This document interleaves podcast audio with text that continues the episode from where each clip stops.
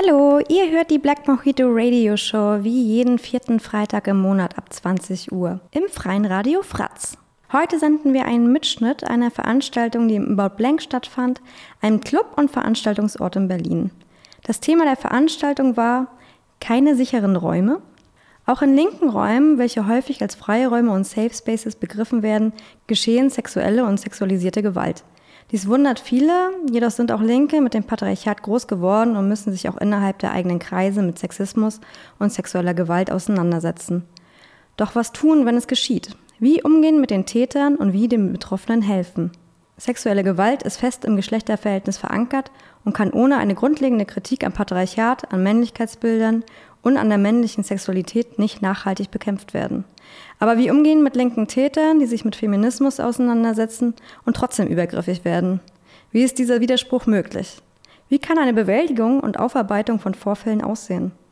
Von der Definitionsmacht hin zu Community Accountability und Transformative Justice, zwei Begriffe, die in der aktuellen Debatte immer wieder auftauchen. Aber was steckt dahinter und können diese Konzepte bei der Bewältigung des Problems helfen? Über all diese Fragen wurde mit eSpace und Kim Poster am 17.09. im About Blank diskutiert. Hi, ähm, schön, dass ihr alle gekommen seid. Schön, dass es so viele sind. Genau, willkommen zu unserer Veranstaltung über sexualisierte Übergriffe innerhalb der linken Szene. Ähm, gleich zum Anfang möchte ich noch sagen, dass wir natürlich was davon gehört haben, also von dem Vorfall im Sektgarten gehört haben.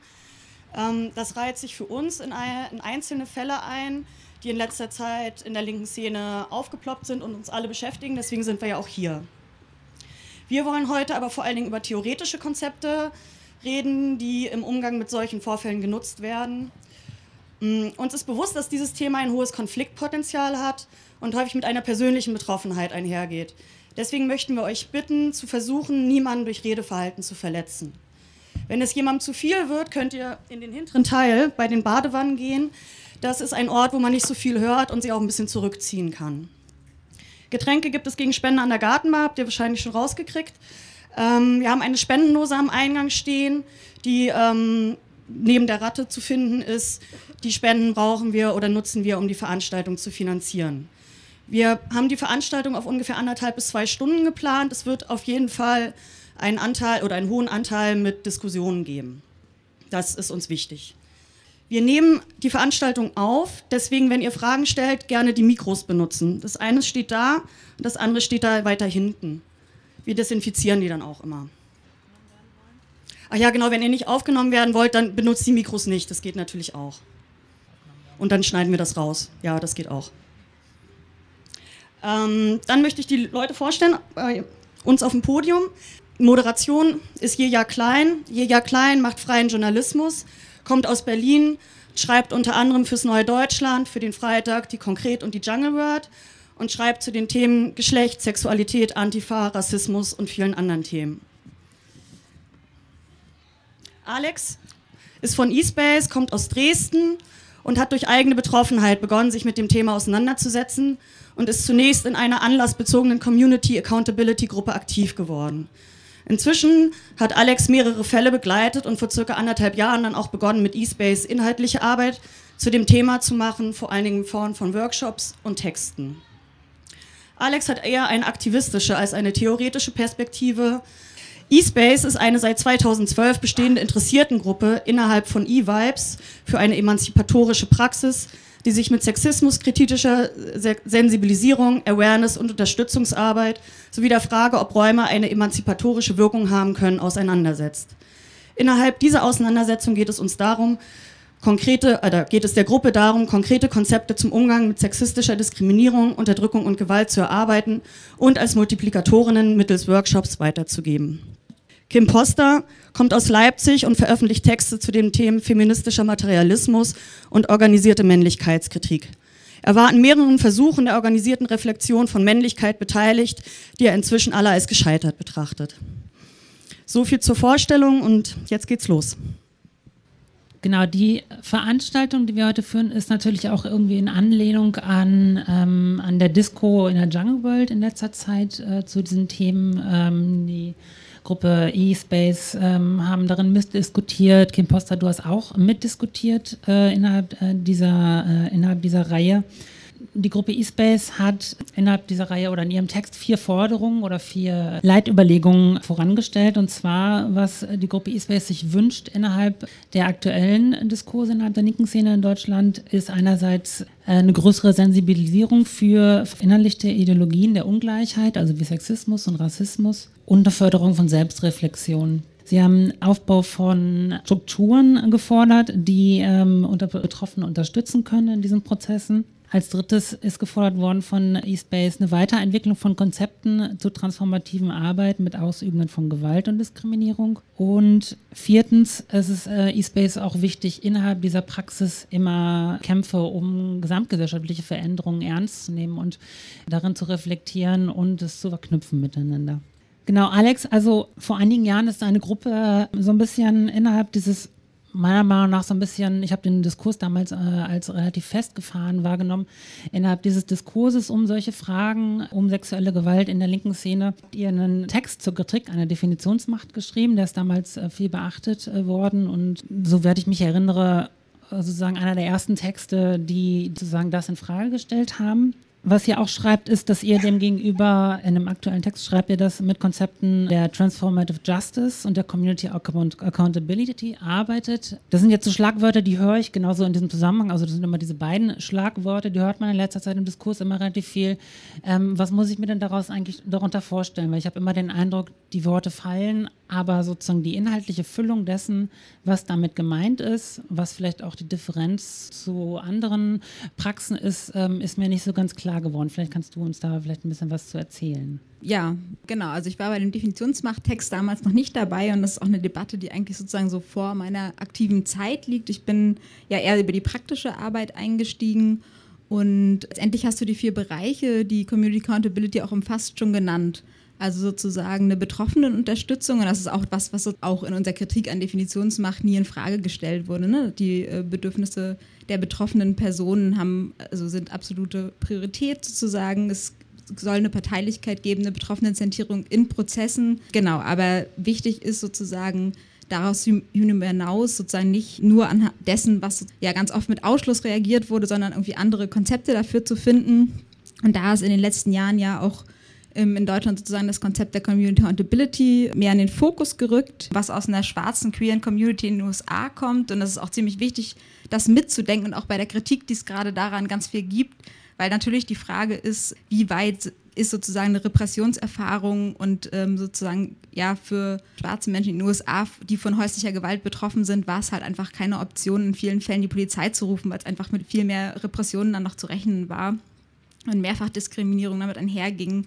Genau, und da sozusagen die Selbstorganisierung zu sagen, okay, wir müssen irgendwie einen eigenen Umgang finden, wir müssen Betroffene unterstützen, aber wir können auch nicht Leute aus unserer Community ausschließen. Das ist eigentlich irgendwie keine Option. Das heißt, wir müssen auch mit den Leuten arbeiten. Es geht darum, Personen und Verhalten zu trennen, zu gucken, okay, hat, reflektieren sich die gewaltausübenden Personen, da sozusagen auch den Reflexionsprozess zu begleiten und ganz doll aber sozusagen eine gemeinschaftliche Verantwortungsübernahme, was ja Community Accountability übersetzt heißt, dafür zu sorgen, dass sozusagen innerhalb der Community sich mit dem Thema auseinandergesetzt wird. Und das ist auch was, was, genau, Umfeldarbeit ist super wichtig, ist auch was, was auch heute sozusagen im deutschen Raum ganz großen Raum einnimmt und genau daran anknüpfen natürlich irgendwie eine Utopie von einer Gesellschaft ohne sexualisierte Gewalt, ohne Sexismus. Du sagst, dass es ähm, Teil dieser, dieser Überlegungen ist, Personen von Verhalten, dass diese Personen zeigen, äh, zu trennen. Das schreibt ihr auch in eurem Beitrag. Da gibt es eben noch das Argument, dass ihr sagt, dass, dass, dass, ähm, dass das davor schützt, eine Entmenschlichung zu produzieren. Da geht meine Frage jetzt an dich, Kim, aus, aus einer männlichkeitskritischen Perspektive. Und zwar, oder eine Frage, die ich mir dann stelle, wenn ich das höre. Ne?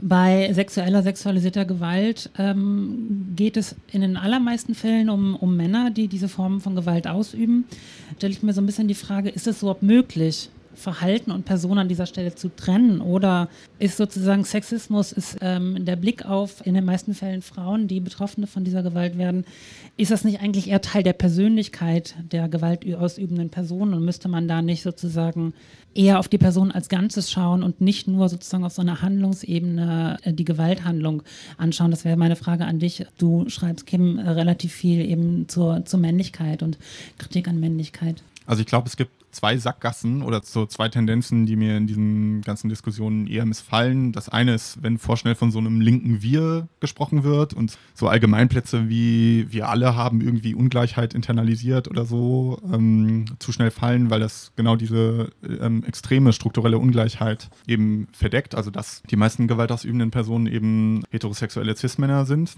und dass ähm, sexuelle Gewalt auch untrennbar mit, also auf jeden Fall ähm, Weiblichkeitsabwehr und Misogynie einfach ein untrennbarer Teil von Männlichkeit auch sind, den man irgendwie ernst nehmen muss. Nicht nur individuell, wie sich das in einzelnen Männern irgendwie verkörpert, sondern ähm, wie das auch Gesellschaft und auch ähm, natürlich die radikale Linke irgendwie strukturiert. Und auf der anderen Seite gibt es natürlich das Problem, dass gerade weil das mit diesem sowas wie Patriarchat oder Männlichkeit ist auch so ein strukturelles Problem, weil das meistens nur Phrasen sind, gibt es einen total innerlichen und individualistischen Zugang meistens zu, zu all diesen Themen. Also das dass es eher so ein ganz innerliches Ding ist, ein, so ein sehr moralisches, ist man halt ein guter Mensch oder ein schlechter Mensch. Und da finde ich dieses, man soll nicht, also insofern kann ich das voll gut verstehen, wenn das damit gemeint ist. Also, dass man nicht da, da rein verfallen will, weil auch gewaltausübende Personen haben Interesse daran, das nur so aufzugreifen, weil weil es dann, also in der kritischen Auseinandersetzung mit Männlichkeit Männer äh, in der Regel sehr, sehr identitär rangehen und in so moralische Identitätskrisen dann kommen, irgendwie von, sie waren doch, sie sind doch links irgendwie, sie gehören doch eigentlich zu den Guten, wie, wie, wie soll das dann irgendwie gehen, dass sie auch ganz viel Sexismus irgendwie internalisiert haben und reproduzieren und so weiter und so fort. Und das verhindert halt ganz viel ähm, kritische Auseinandersetzung. Und deswegen finde ich es halt wichtig, das anzunehmen, dass individuelle Menschen nicht einfach nur Exemplare irgendwie von so einem patriarchal-kapitalistischen Subjekt einfach nur sind, aber dass das trotzdem, wenn man in dieser Gesellschaft ähm, so vergeschlechtlicht wurde, es einfach diese Aspekte gibt und man auch darauf schauen kann, dass nicht einfach nur irgendwie losgelöste Handlungen sind oder so und es auch vor allem halt diese ja, strukturelle Ungleichheit gibt, auf die wir bestimmt noch ganz viel kommen werden. Okay, Kim sagt, dass das im Interesse von gewaltausübenden Personen oder Männern liegen könnte, ähm, zu sagen, diese, diese Trennung von Person und Verhalten vorzunehmen. Da ist jetzt meine Frage an dich so ein bisschen, ähm, also ich stimme dem zu, aber ist das eine Stärke oder ist das eine Schwäche von dem Konzept, so auf Männer zuzugehen und zu sagen, wir trennen äh, das Verhalten von der Person und ähm, ermöglichen dadurch vielleicht eben anders auf dieses Verhalten zu schauen? Oder äh, was wäre deine Antwort darauf, was, was Kim dazu sagt? Ich würde sagen, es ist eine Stärke von dem Konzept, weil sozusagen, also was sind die Alternativen? Ne? Es passiert Scheiße, wie gehen wir damit um? Ne? Eine klassische, ein klassischer Umgang ist sozusagen ein Ausschluss direkt, ein anderer Umgang ist sozusagen ein Strafverfolgungssystem, was, glaube ich, ziemlich viele Probleme birgt, auch viele Probleme für Betroffene birgt, was eigentlich überhaupt keine gute Anlaufstelle ist und viele Arten von Gewalt werden ja auch gar nicht, würden auch gar nicht verfolgt werden. Und genau da sozusagen zu sagen, okay, klar ähm, haben Personen auch Einstellungen und klar haben Personen auch Privilegien und haben sozusagen einen größeren gesellschaftlichen Blick darauf und trotzdem geht es erstmal ja um eine konkrete Handlung, die passiert ist. Und es geht nicht darum, dass die ganze Person mit all ihrer Persönlichkeit sozusagen da drin ist. Ich glaube, ich finde es so ein bisschen schwierig, eine Person so ganzheitlich dann da auch rein, reinzunehmen ähm, und zu sagen, okay, es gibt die Chance sozusagen, Leute damit zu konfrontieren, was passiert ist. Es gibt die Chance, dass Leute Verantwortung übernehmen für ihre Handlungen und was vielleicht so ein bisschen so dieses, ja, so eine Antwort auf dieses individuelle diese individuelle Kritik ist, es geht ja auch nicht nur darum, dass es dann um eine Person geht, sondern im besten Falle gibt es eine Organisierung und was sich ja auch gezeigt hat in sozusagen transformativer Arbeit mit gewaltausübenden Personen, dass es häufig nichts bringt, mit Einzelpersonen zu arbeiten, sondern dass eher der Ansatz sich dahin verschiebt, mit gesamten Umfeldern zu arbeiten, weil ja auch was häufig ist, ähm, also in allen möglichen oder auch in diesen Ausschlussdebatten, dass sozusagen auch die gewaltausübende Person dann total als Projektionsfläche verwendet wird sozusagen und gesagt wird, okay, die Person ist jetzt die ganz böse Person, aber ich bin ja sozusagen, ähm, dann kann mich irgendwie auch selbst auch dann wie auch immer, also als Person als gut inszenieren und vor allem auch irgendwie als Mann als gut inszenieren. Also ich finde das auch so ein bisschen schwierig Und klar würde ich sagen, es gibt irgendwo auch einen Punkt, wenn Verhalten nicht reflektiert wird, wenn es kein, keine Wege, keine Schritte hin zu einer Verantwortungsübernahme passieren. Also ne, es geht um irgendwie erstmal sozusagen nicht mit Strafe zu agieren, aber es kann keine Konsequenzlosigkeit geben bei bestimmten Verhalten. Also ich würde nicht sagen, dass dann nicht auch über, also es muss auf jeden Fall Konsequenzen geben, wenn es nicht eine Freiwilligkeit gibt, sich auch damit zu beschäftigen. Wenn ich noch ergänzen darf. Ja.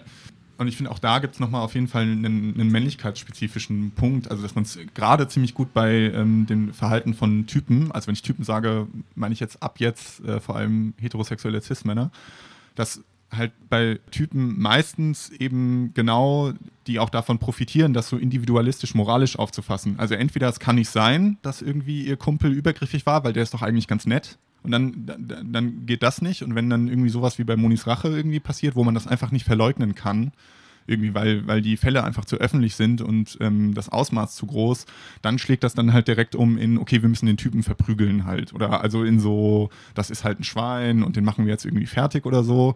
Dann agiert sich das so zwei Wochen aus und dann macht man halt wieder, also dann, dann geht das zurück in diesen Latenzzustand, in dem das ja bei Typen eigentlich ziemlich dauerhaft ist, dass es irgendwie, dass sie halt abstrakt anerkennen, dass es diese Gewalt gibt und irgendwie auch eigentlich alle wissen, dass die meisten gewaltausübenden Personen halt Typen sind, dass es da eigentlich einen Zusammenhang geben müsste und dann bricht das halt so wieder durch, wollte ich noch ergänzen. Genau, wenn du jetzt gerade Monis Rache ansprichst, ähm, genau, es ging ja um sozusagen nicht konsuelle pornografische Aufnahmen, die gemacht wurden.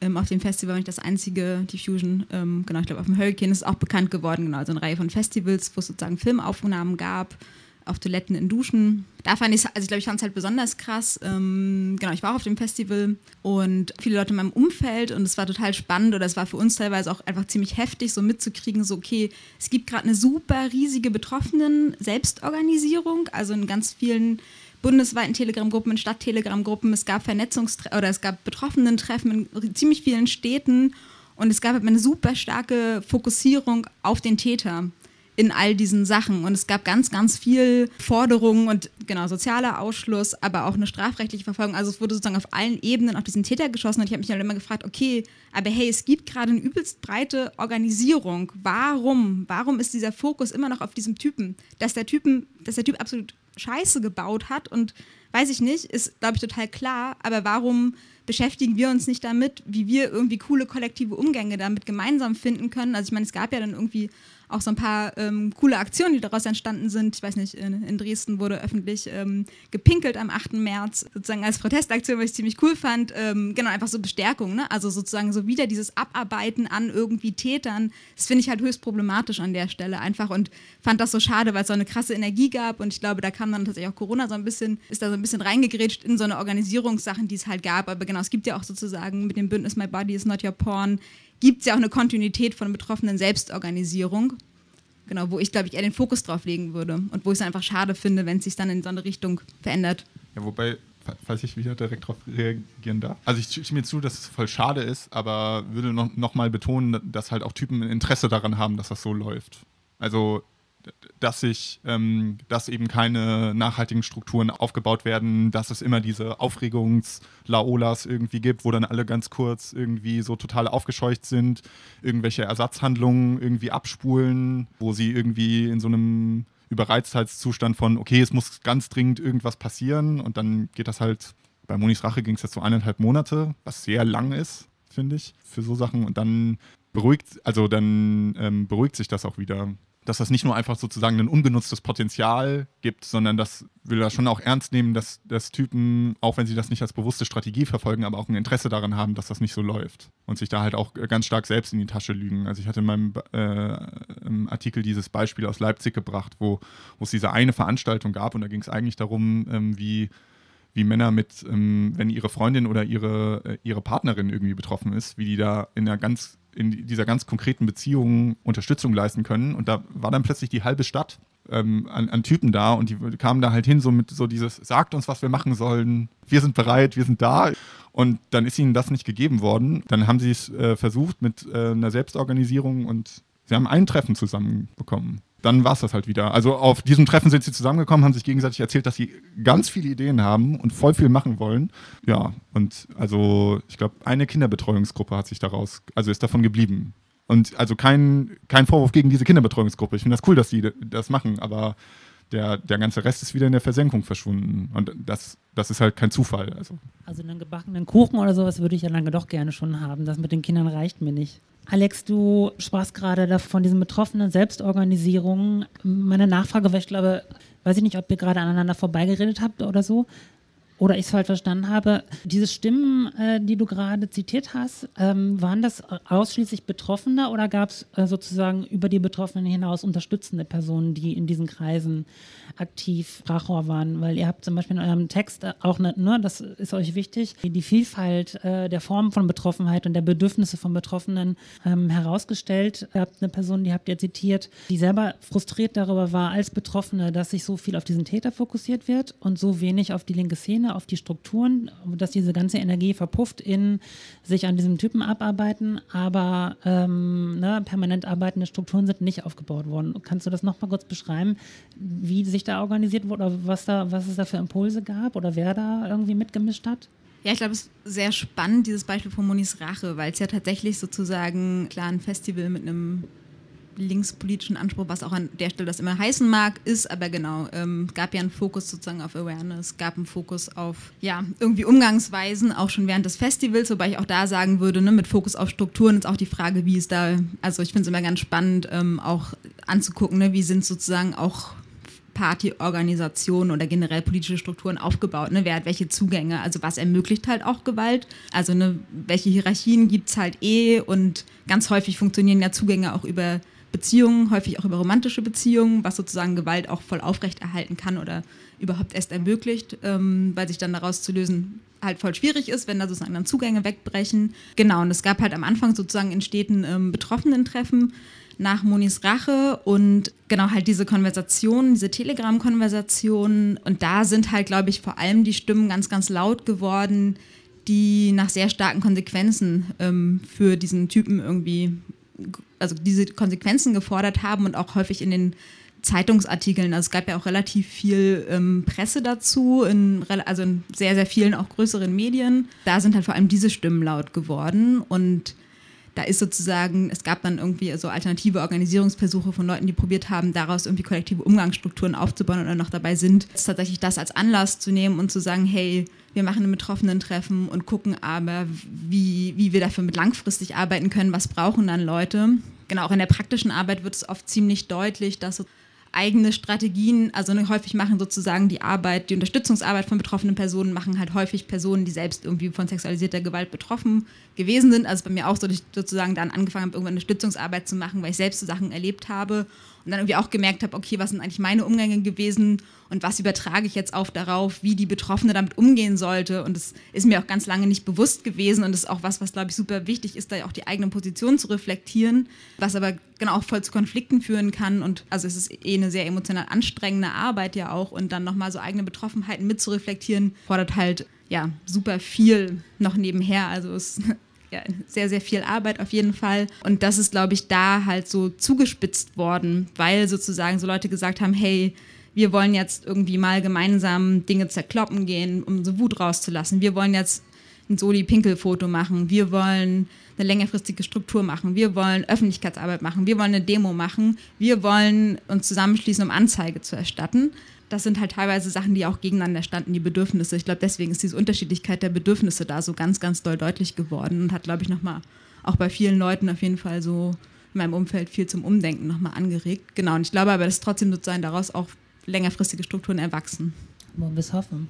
Du sprichst gerade die Betroffenheiten der Leute an, die selbst immer Teil von solchen Strukturen sind. Also ich kenne das Prinzip und das Problem damit auf jeden Fall auch. In der Arbeit mit Betroffenen oder in der Unterstützungsarbeit stolpern viele Leute über ihre eigene bewusste oder unbewusste Betroffenheit. Darüber hinaus Unterstützungsarbeit leisten ja nicht nur, ähm, nicht nur in der Hauptsache weibliche Personen, sondern es sind auch zum Beispiel Cis-Männer, die in Unterstützungsgruppen tätig sind, ähm, die dort Arbeit leisten oder leisten wollen und dann ähm, so ein bisschen in dieser Arbeit, naja, oftmals ähm, meinetwegen unbewusst äh, Betroffenen dann auch wieder Beinchen stellen, über die sie dann schmerzhaft drüber stolpern. Das ist so, sind so Sachen, die ich so viel auch beobachte.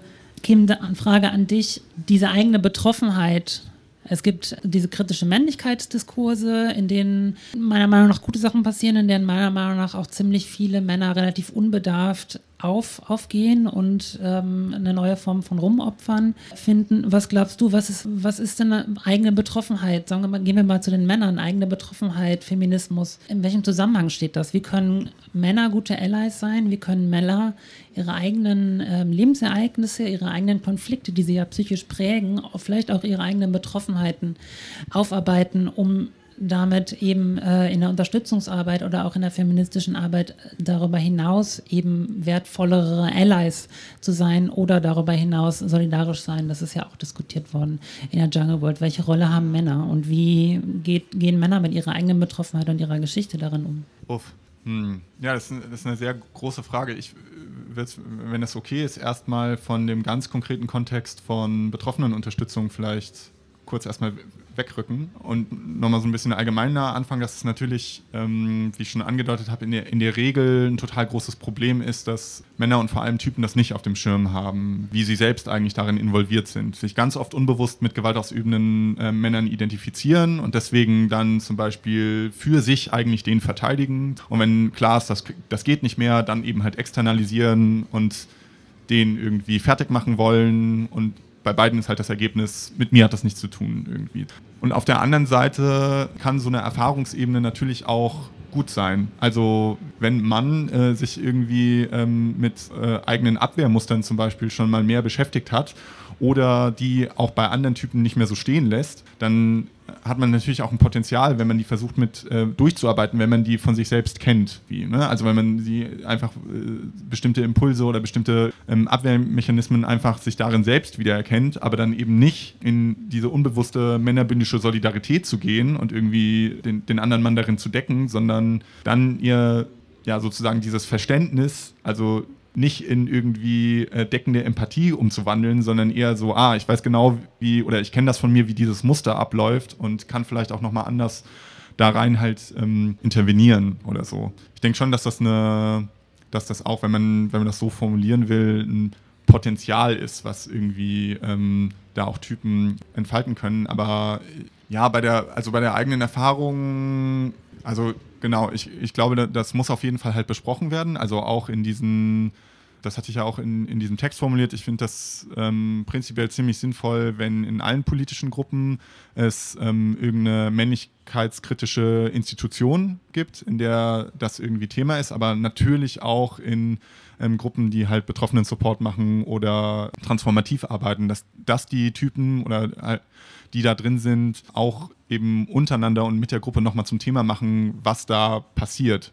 Ne? Weil irgendwie, da werden wir vielleicht ja noch mehr dazu kommen, transformative Arbeit, gerade wenn Männer sie machen, ganz oft in so ein äh, sozialpädagogisches Ding abdriften weil dann die gewaltausübenden Personen, wenn sie sich mit ihren Mustern, äh, die meistens halt männliche Muster sind, konfrontieren müssen, dann so ganz stark in sich zusammenfallen und ganz erbärmlich irgendwie so werden. Und dann wiederum zum Beispiel auch die Männer sich darin wiedererkennen und dann versuchen, die andere Person zu retten, um auch sich irgendwie zu retten, zum Beispiel oder so. Also auch deswegen ist es halt super wichtig, dass das ähm, eben keine ja, individuellen, also es gibt diese Formulierung, Männer sollen ihre Hausaufgaben machen Ganz oft. Und ich, also ich kann den Impuls dahinter verstehen, aber ich finde, das klingt nach, die sollen sich zu Hause einschließen und ganz viel lesen und ein bisschen über ihre Privilegien meditieren und dann kommen die halt so als reflektierte Typen irgendwie da raus und sind ready oder so, sondern ich finde das halt viel wichtiger und sympathischer, wenn das in den Auseinandersetzungen, wenn das in den Kämpfen, in der konkreten politischen Arbeit halt auch einfach thematisiert wird und passiert. Und dann kommt das eh auf. Also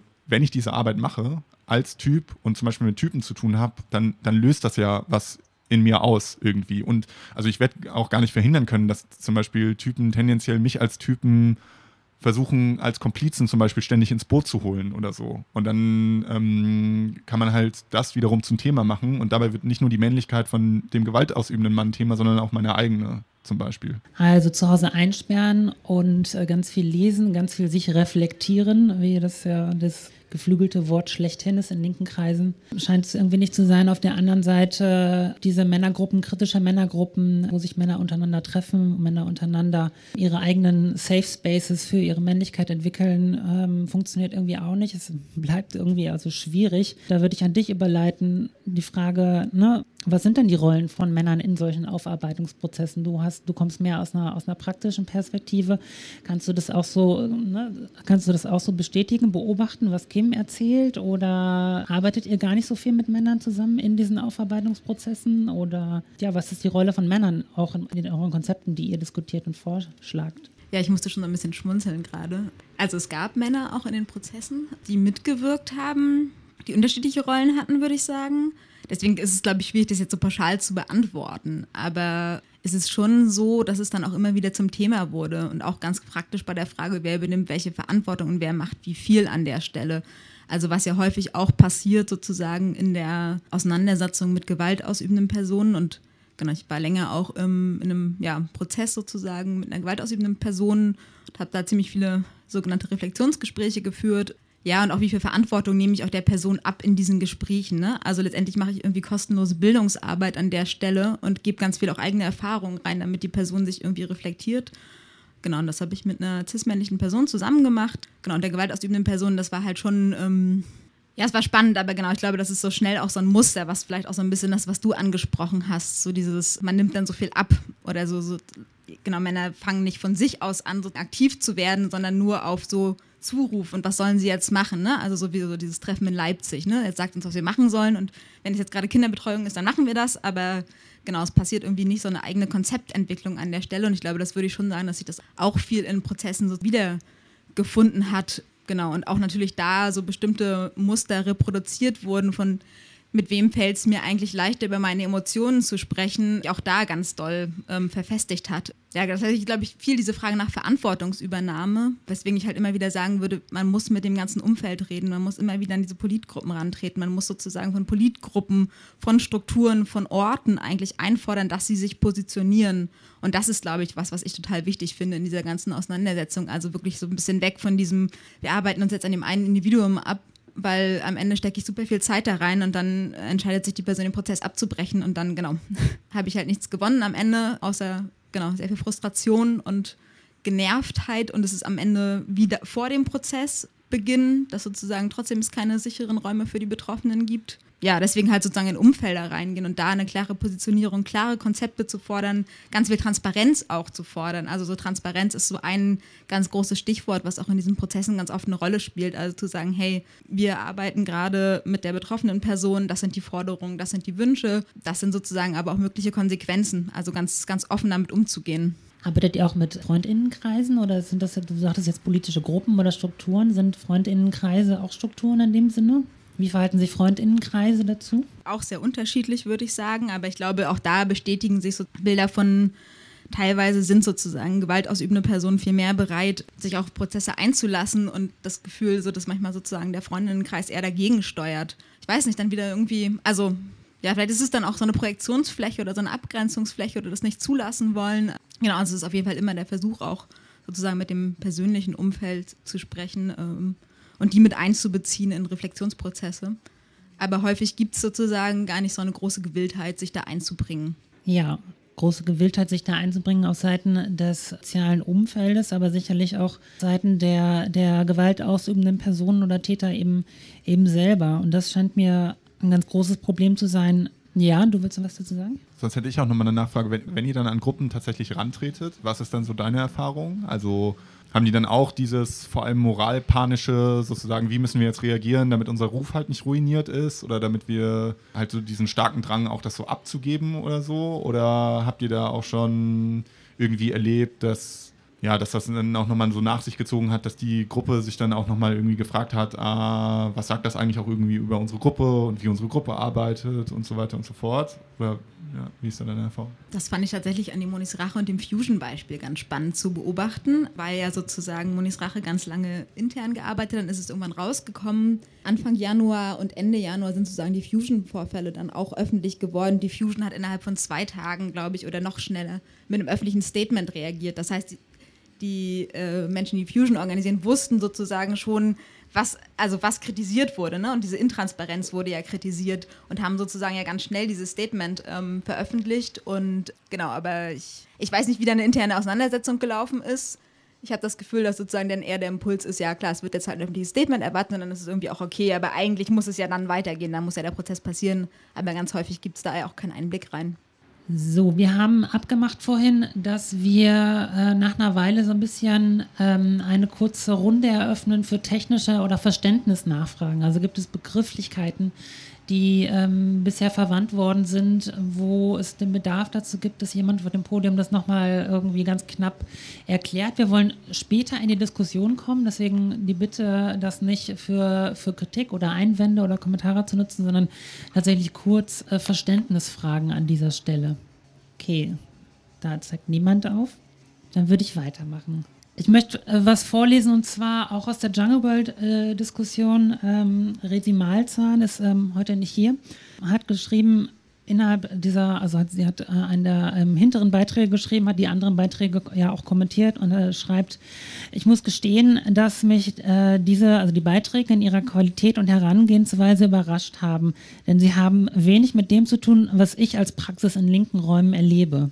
Der Umgang mit den Fällen in meinem Umfeld schien eher von einer problematischen Interpretation des Definitionsmachtsprinzips inspiriert zu sein, schreibt Resi Malzahn in der Jungle World und kritisiert vor allen Dingen an der, an der Stelle oder der zentrale, eine, ein großer Punkt ist, ähm, dass sie sagt, sie beobachtet, dass, dass gewaltausübende Personen oder vermeintliche oder ähm, mutmaßliche Täter in, ähm, gar nicht gesagt bekommen, hätten, ähm, was jetzt sozusagen das Problem ist, was für eine Handlung sie sich schuldig gemacht haben sollen. Ähm, das wurde von, von ihr so beobachtet. Jetzt ist es so, ihr habt es beide irgendwie gesagt, ne? die Bedürfnisse der Betroffenen müssen an erster Stelle stehen und trotzdem haben wir, das ist ja auch ein, ein starker Punkt, der in dieser Definitionsmachtsdebatte so ganz populär gemacht worden sind. Also ne, die Betroffene äh, definiert, was geht, was passiert ist. Die, Betroffene sagt an, was zu geschehen hat an Unterstützung und sagt an, welche Schritte gegangen werden muss, sollen. Und jetzt ist es so, dass es viel Kritik auch an sowas gab, also an, an solchen Dynamiken, wo dann gewaltausübenden Personen, die sind nur ausgeschlossen worden und ihnen ist dann nicht gesagt worden, was sie jetzt äh, verbrochen haben. Wie ist das, das scheint mir ein Spannungsfeld zu sein, wie ist das in Einklang zu bringen mit Betroffenen, die vielleicht das Bedürfnis äußern, dass, ähm, dass es keine Darstellung der Gewalt gibt? Weil sie das vielleicht auch womöglich verletzlich machen würde. Und andererseits, ne, ihr zum Beispiel von eSpace auch eine Kritik an Definitionsmacht erhoben habt und euch eher sozusagen auf neuere Konzepte äh, berufen wollt, wo Täterarbeit wenn sie denn gewollt ist, ähm, ein zentraler Aspekt ist. Ist das ein Spannungsfeld? Also, das scheint mir eins zu sein.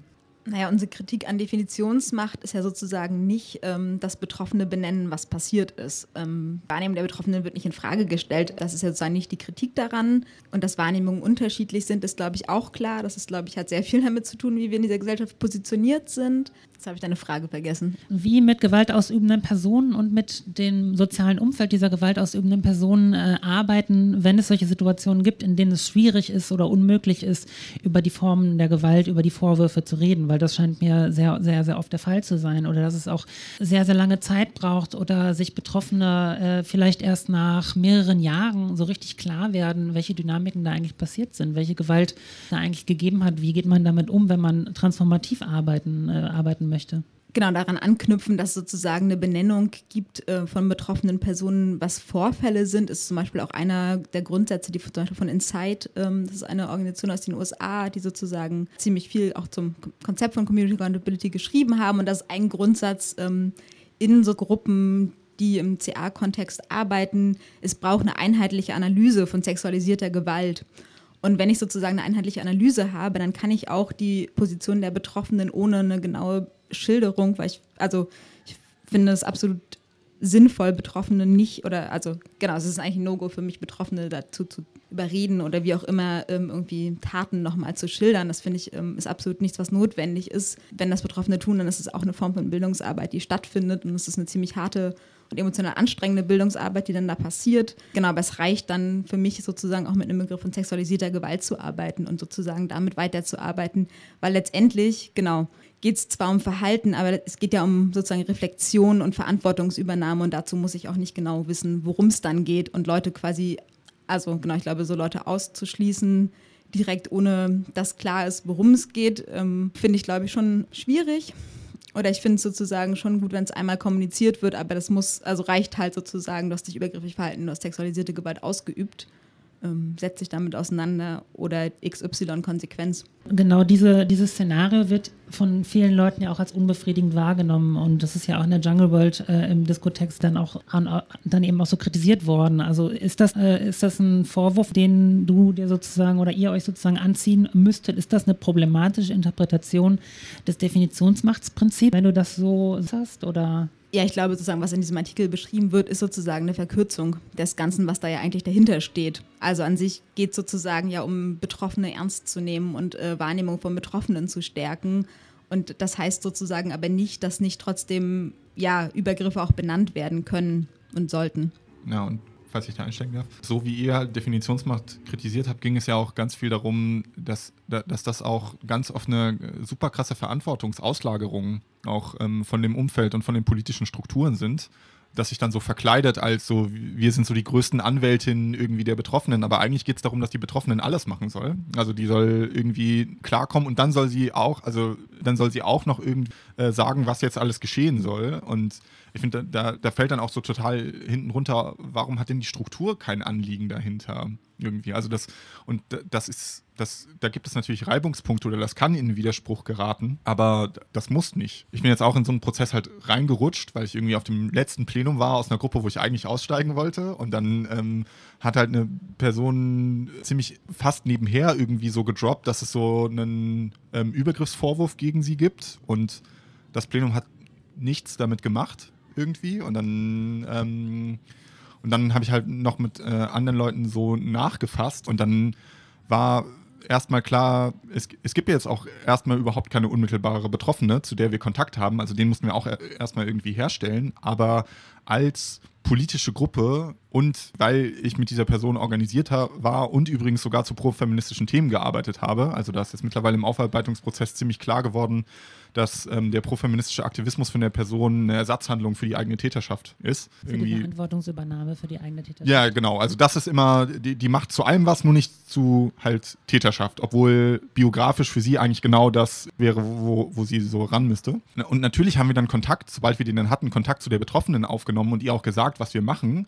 Aber Forderungen, dass sich die Person zum Beispiel mit ihrem Verhalten auseinandersetzen muss, haben wir auch so gestellt. Also weil, das haben wir dann transparent gemacht, aber also genau, das, das ist ja auch ein Anliegen, was, finde ich, auch politische Strukturen und politisch denkende Menschen, gerade irgendwie, wenn es auch nochmal um Männlichkeit gehen, einfach von, von sich aus auch einen Anspruch formulieren, nicht nur dürfen, sondern auch ähm, müssen. Genau. Und wenn das dann in Widerspruch kommt, das, also das kann natürlich passieren, dass dann die Betroffene sagt, sie will gar nicht, dass das irgendwie groß gemacht wird, in irgendeiner Art und Weise. Da muss man halt irgendwie natürlich gucken, wie, wie geht man halt irgendwie damit um? Und dann kann es natürlich irgendwie ähm, kontrovers werden, aber da würde ich halt eurer Kritik auf jeden Fall zustimmen, dass irgendwie Definitionsmacht nicht automatisch irgendwie Sanktionsmacht irgendwie bedeutet und sozusagen alle Konsequenzen von der, von der Betroffenen festgelegt also so ohne Diskussionen vor allem irgendwie festgelegt werden dürfen, sondern auch da ein Austausch möglich sein muss. Genau, und ich würde halt auch sagen, dass sozusagen transformative Arbeit funktioniert, auch ohne dass es sozusagen, also es ist gut, wenn es Perspektiven von Betroffenen gibt, aber es ist eben genau diese Strukturübernahme ist wichtig. Aber genauso, und das ist ja häufig so diese Frage, ja, aber was tun wir dann jetzt, wenn sozusagen die gewaltausübende Person uneinsichtig ist und nicht am Prozess mitwirkt?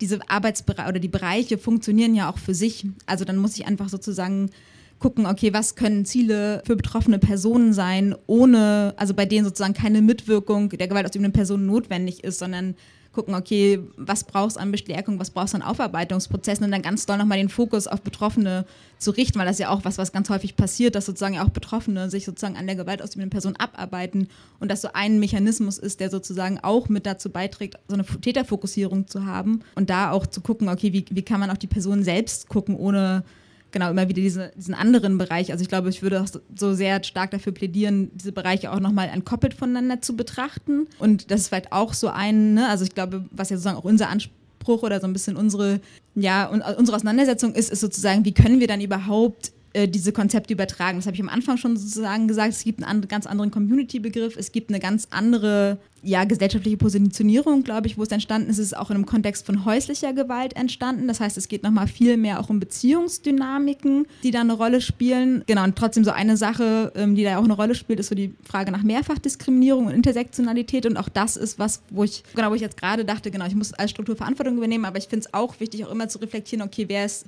auch wie von welchen Diskriminierungen betroffen. Also weil es ist irgendwie Geschlecht ist halt nicht die einzige Variable, die da eine Rolle spielt. Also auch da nochmal so ein bisschen den Blick zu weiten und sozusagen an die anderen Bereiche von Community Accountability nochmal anzudocken, zu sagen, hey, aber eigentlich brauchen wir auch ganz viel Prävention, wir brauchen ganz viel Öffentlichkeitsarbeit, wir brauchen ganz viel Bildungsarbeit. Also auch da nochmal mehr in Strukturen reinzuwirken und zu sagen, hey, ihr müsst Konzepte entwickeln, ihr müsst Konzepte entwickeln für eure Räume, dass klar ist, wie ihr damit umgehen wollt. Ihr braucht dauerhafte Anlaufstrukturen für Vorfälle, wenn es irgendwie zu Gewalt kommt. Also sozusagen auch so ein bisschen das zu stärken ähm, und nicht eben in dieses, was vorhin so äh, sozialpädagogische Arbeit dann sozusagen beschrieben, ne? aber auch so dieses, ja, diese Feuerwehrpolitik permanent zu betreiben und ähm, immer wieder sozusagen in Umfeldern anzufangen, Vorfälle aufzuarbeiten und Leute denken sich wieder neu in das Thema ein sozusagen, aber eher genau längerfristige Konzepte zu haben und nicht immer wieder bei Null auch anzufangen.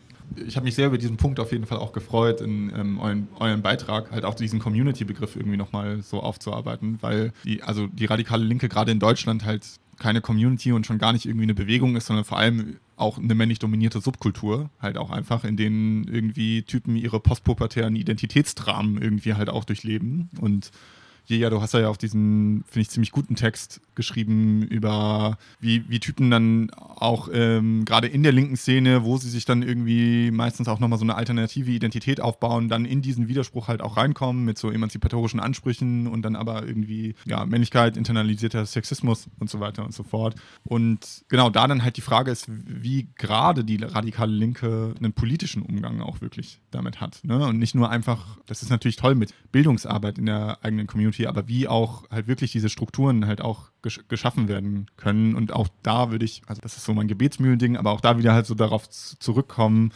dass es auch da, glaube ich, nicht so unbedingt ein linkes Wir gibt, sondern gerade Typen auch ein Interesse daran haben, dass das nicht passiert. Also dass es, dass es diese politischen Strukturen nicht gibt. Dass mir dieses Framing von, ne, wir versuchen irgendwie so die Typen einzuladen oder wir, ne, es gibt immer wieder dieses, das wird so herangetragen, bitte, bitte macht das doch oder macht doch, macht doch irgendwie auch mit und dabei nicht ernst genommen wird, dass dieses diffuse Unbehagen, was das meistens in Typen auslöst, auch was damit zu tun haben, dass das struktureller Täterschutz ist, wenn es das nicht gibt. Also sie, das haben die nicht nicht souverän als strategischen Gedanken, aber ähm, oder in den seltensten Fällen, aber dass es da auch darum geht, dass die auch ein Interesse daran haben, dass es diese äh, Strukturen und diesen politischen Umgang auf einer, auf einer breiten Ebene halt nicht gibt.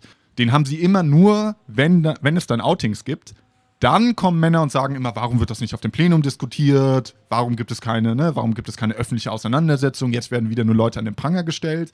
Und wenn sie das halt ernst meinen würden, dann würden sie halt diese Strukturen schaffen, ne, in denen das geht. Aber das fällt ihnen immer nur ein, wenn es, ähm, wenn die Betroffenen komplett alleingelassen wurden und sich dann irgendwie halt einfach nur an so eine Öffentlichkeit wenden, wo dann tatsächlich dann halt meistens nur die Szenemoral zuschlägt. Und das ist mega unbefriedigend, aber ja, da, also da, da geht es auch um innerlinkes Kräfteverhältnis und tatsächlich auch ähm, Interessen halt von, von den Typen, dass sie das, also wie gesagt, nicht als bewusste Strategie, aber schon als mindestens unbewusste Tendenz, dass es halt immer dieses Ping-Pong-Spiel gibt von äh, rumheulen, dass es diese Strukturen irgendwie nicht gibt und dann keinen Finger dafür rühren, dass es sie gibt. Ich hatte gerade noch einen Gedanken, der so ein bisschen anknüpft auch so an diese Konsequenzen oder dass ja häufig dann genau diese Debatte um Ausschluss, genau, und ich, ich finde durchaus, dass Ausschluss irgendwann auch ein Mittel sein kann, zumal ja sozusagen in dieser ganzen Ausschlussdebatte dann ganz häufig kommt, ja, und jetzt werden hier Leute ausgeschlossen und das ist ja so krass. Und genau, wir ganz häufig zu so diesem Punkt haben von, hey, aber der Ausschluss ist schon lange passiert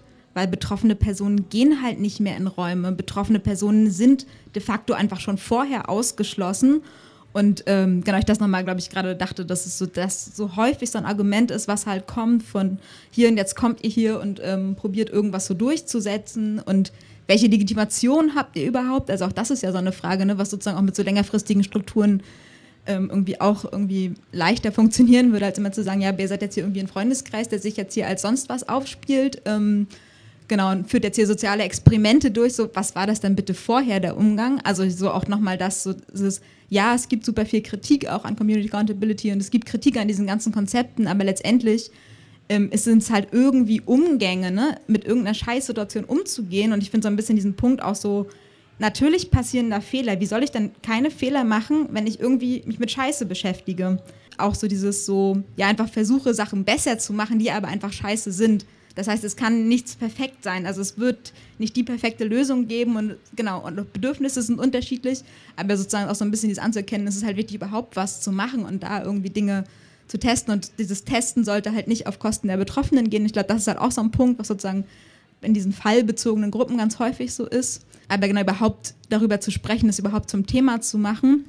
Und ich habe noch ein Zitat ähm, von, ähm, aus einem Forschungsprojekt aus, den, aus England von Julia Downs, ähm, die da geforscht hat mit Betroffenen. Und da gibt es ein Zitat, so ist der Artikel von ihr auch überschrieben mit It's not the abuse that kills you, it's the silence. Also es ist nicht der Missbrauch, der dich tötet, sondern es ist die, äh, die Stille oder die, das Schweigen. So, also dieses nicht darüber sprechen können und so implizit ausgeschlossen zu sein.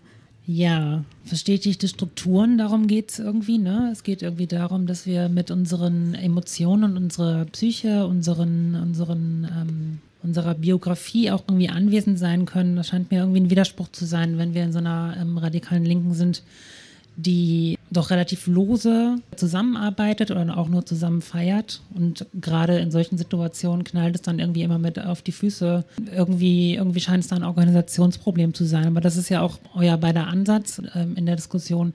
Auch andere Ansätze oder andere ähm, Schwerpunkte, aber ähm, ihr beide sozusagen oder ich würde da auch mitgehen, würdet eben eher diesen Fokus legen auf die Form der Organisierung, in der, äh, mit, der, mit der wir sozusagen im Vorhinein versuchen können, sexuelle, sexualisierte Gewalt zu verhindern und weniger, euer Plädoyer wäre dann an der Stelle weniger ähm, die Feuerwehr sozusagen zu sein, und mehr im Vorhinein äh, schon politische Praxen zu entwickeln, in denen das ja, verhindert, verhütet, abgeschwächt, abgemildert wird oder in denen Handlungsfähigkeiten für die Menschen vorhanden sind die da drin stecken. Also wenn man es ganz groß machen will, finde ich, geht es dabei eigentlich um nichts weniger als was der Begriff von Politik ist, den man ähm, eigentlich hat, weil also das das historische Beispiel, mit dem ich da immer hausieren gehe, ist, ist dieses Ding aus den 80ern mit, ähm, mit der Entstehungsgeschichte der Männerpläne, wo, wo eben auch ähm, ganz viel äh, sexuelle Gewalt in der Linken so grassiert hat und aber die feministische Bewegung unglaublich stark war. Ähm, Im Gegensatz zu heute, wo sie ja wieder stärker wird, Gott sei Dank, aber irgendwie ähm, nicht so stark und so präsent wie damals war. Und die einfach die Kraft hatten, ähm, zumindest an einigen Stellen, einfach zu setzen, dass, also die haben das dann so gemacht, äh, stellenweise, dass sie einfach ähm, die Typen aus der Struktur rausgeworfen haben, aber nicht im Sinne von Ausschluss, sondern die haben gesagt, wir übernehmen jetzt erstmal den Laden und machen die ganze allgemeine Politik und ihr setzt euch erstmal damit auseinander, wie das überhaupt passieren kann, dass es die ganze Zeit so viel sexuelle Gewalt in der Szene gibt. Und dann haben wir wieder überhaupt eine Grundlage, solidarische Bündnisse zu machen. Also es ist nicht, ähm, wie es heute wieder ist, sozusagen, es gibt Politik, das ist irgendwie universell, ne, und das kann man zu ganz vielen verschiedenen Themen machen. Und dann gibt es irgendwie so diese privaten Widersprüche, in denen dann auch irgendwie die Gewalt irgendwie meistens stattfindet, also ne, Geschlechterverhältnisse sowieso meistens eher ein Nebenwiderspruch. Und dann sowas wie sexuelle Gewalt was ganz Privates irgendwie, sondern halt also eher andersrum, dass gesagt wurde, ihr müsst euch erstmal, also gerade Typen, ihr habt bestimmte partikulare Themen im Patriarchat, sowas wie Männerbünde und auch eben sowas wie Misogynie und ähm, sexuelle Gewalt und bevor ihr äh, nicht damit irgendwie eine Auseinandersetzung und einen Umgang habt, seid ihr gar nicht in der Lage für universalistische Politik, also für Politik überhaupt. Und das finde ich ziemlich interessant, dass mal, auch wenn das jetzt nicht lange war oder so, aber dass sich dieses Verhältnis ähm, auch mal umgekehrt dargestellt hat und was das auch eben halt für, für, für das heutige so Verständnis und die Institutionalisierung, wie sozusagen Politik gemacht wird, sich auch wieder so total etabliert hat, dass das halt eben dieses ausgelagerte Sonderthema ist und ja, Männer, also und vor allem Typen eben glauben, sie können irgendwie voraussetzungslos, ohne dazu irgendwie eine Position zu haben, einfach in verschiedenen Strukturen halt so sein und halt so ihren Stiefel fahren irgendwie. Und dann bricht das halt irgendwann mal so ein und dann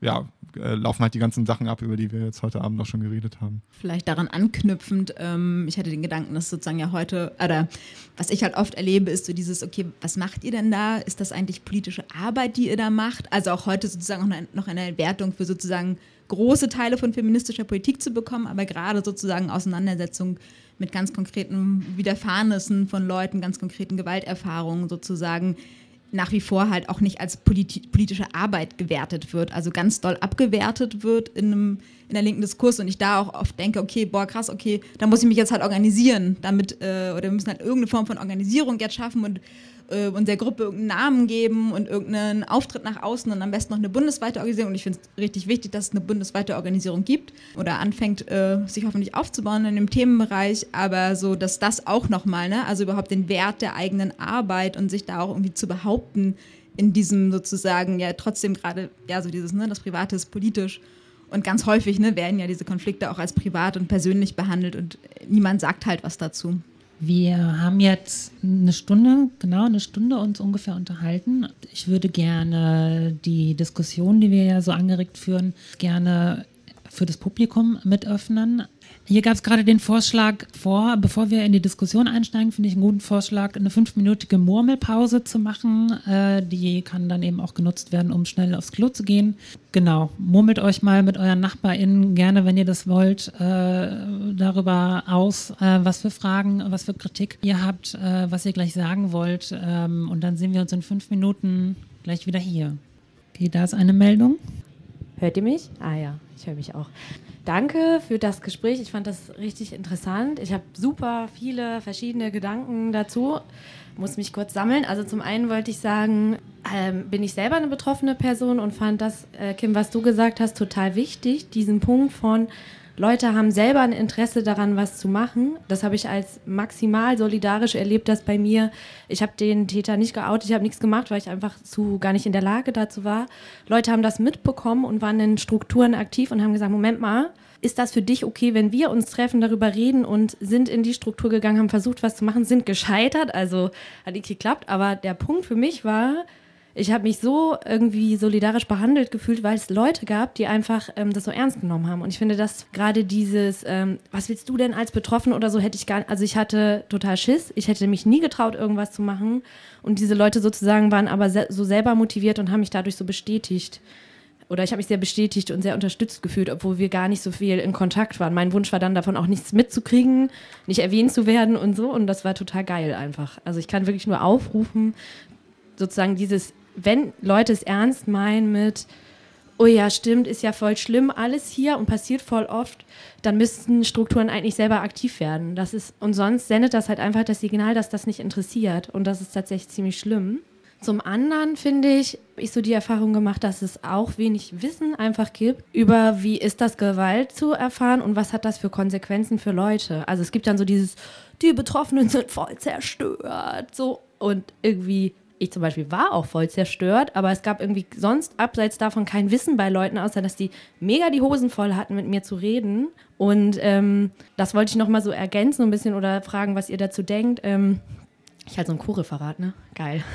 ähm, äh, also dieses, es fehlt irgendwie so oder irgendwie, es bräuchte mehr professionelles Wissen über Gewalt, Konsequenzen von Gewalt, psychische Probleme, die dadurch entstehen warum ist es so wichtig, Wahrnehmung von Betroffenen zu stärken, weil Betro also ne, so, das hätte mir geholfen, wenn davon, weil ich wusste es auch nicht, habe dann so mir selber professionelles Wissen außerhalb der Szene organisiert, was mir erklärt hat, was mir passiert ist. Und das fehlt in der Szene, finde ich.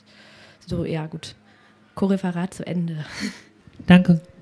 Möchte jemand von euch darauf antworten oder gibt es weitere Äußerungen aus dem Publikum? Ja, du möchtest antworten? Ähm, ja, ich finde das einen ganz wichtigen Punkt. Also danke nochmal für die Ergänzung. Ähm, genau, dieses selbst aktiv werden, glaube ich, so dieses und auch vielleicht auch zu merken, hey, ich mache das gerade irgendwie als Freundin von der Person und ich kann es vielleicht auch nicht alleine tragen so und genau, aber noch mehr, dass sozusagen Strukturen, in denen stattfindet, eigentlich nochmal viel mehr, also weil ja auch immer die gleichen Leute angesprochen werden dann und dann von äh, dann Erlebnissen berichtet bekommen, genau und eigentlich das auch immer in den Strukturen schon präsent ist und genau, das ist auch eine Erfahrung, die ich habe, das sozusagen, ähm, oder kann das da sehr bestätigen, dieses ja, fehlende Wissen eigentlich, ähm, wie gehe ich überhaupt damit um. Und das, was, was du ja angesprochen hast, da ein bisschen auch so dieses, okay, es kann halt auch einfach so Retraumatisierungen geben, wenn sozusagen ähm, Betroffene nicht ernst genommen werden, wenn erneut sozusagen Wahrnehmungen abgesprochen werden, weil das ist ja häufig was, was auch Strategien sind, sozusagen von gewaltausübenden Personen Wahrnehmungen abzusprechen. Und das ist ganz wichtig, da, daher nochmal diese Wahrnehmungen zu stärken und ich glaube, was du angesprochen hast ähm, mit dem, genau, wie so dieses, ja genau, nicht allen Leuten geht es halt scheiße, ist glaube ich so diese unterschiedliche Arten und Weisen von Betroffenheiten einfach, die es gibt.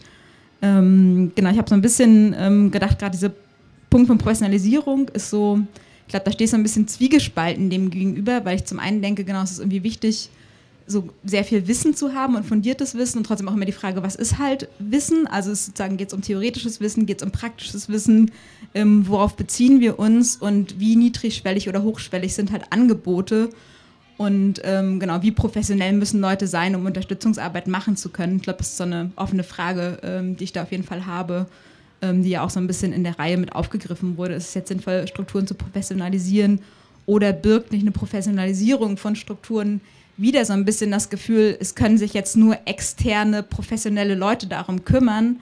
Also auch das macht ja so ein Spannungsfeld auf so dieses, ich brauche schon gutes Wissen, um mit Betroffenen zu arbeiten, weil es kann auch einfach richtig schief gehen und noch viel schlimmere Konsequenzen haben.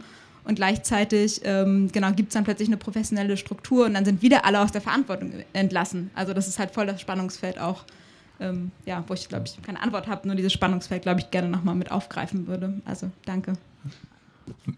Falls ich auch noch einen Satz dazu sagen darf, vielen Dank auch für den, für den Beitrag, dass obwohl ich das total wichtig finde, auch dieses, ähm, diese psychologischen Sachen darin auch ernst zu nehmen, mir da auch nochmal wichtig wäre, dass es da, glaube ich, nicht nur im Wissen im Sinne von sozusagen, wir müssen irgendwie kompetenter werden äh, und uns so beraterische, ähm, psychotherapeutische, sozialpädagogische Skills irgendwie einfach äh, zulegen, sondern dass es auch da auch nochmal darum, äh, darum geht, was ist eigentlich der Stand auch ähm, von einer kritischen Auseinandersetzung, was eigentlich Kritik des Geschlechterverhältnisses auch bedeuten müsste. Ne? Und auch da gab es schon also auch nochmal weitere Sachen. Das kann ja dann miteinander verbunden werden. Ne? Also zum Beispiel, warum äh, haben Betroffene manchmal auch ein Interesse, ähm, selbst täterschützend zum Beispiel zu wirken, weil das die, für sie die Funktion haben kann, dass sie halt die Gewalt verleugnen können, die sie alltäglich irgendwie erfahren haben oder erfahren oder so. Und das ist nicht nur da geht es nicht nur um was Individualpsychologisches, sondern da, da, da, könnte man auch diese ganzen Debatten aus den 80ern irgendwie nochmal aufrollen mit Mittäterinnenschaft oder wie ist so dieses Opfer-Täter-Verhältnis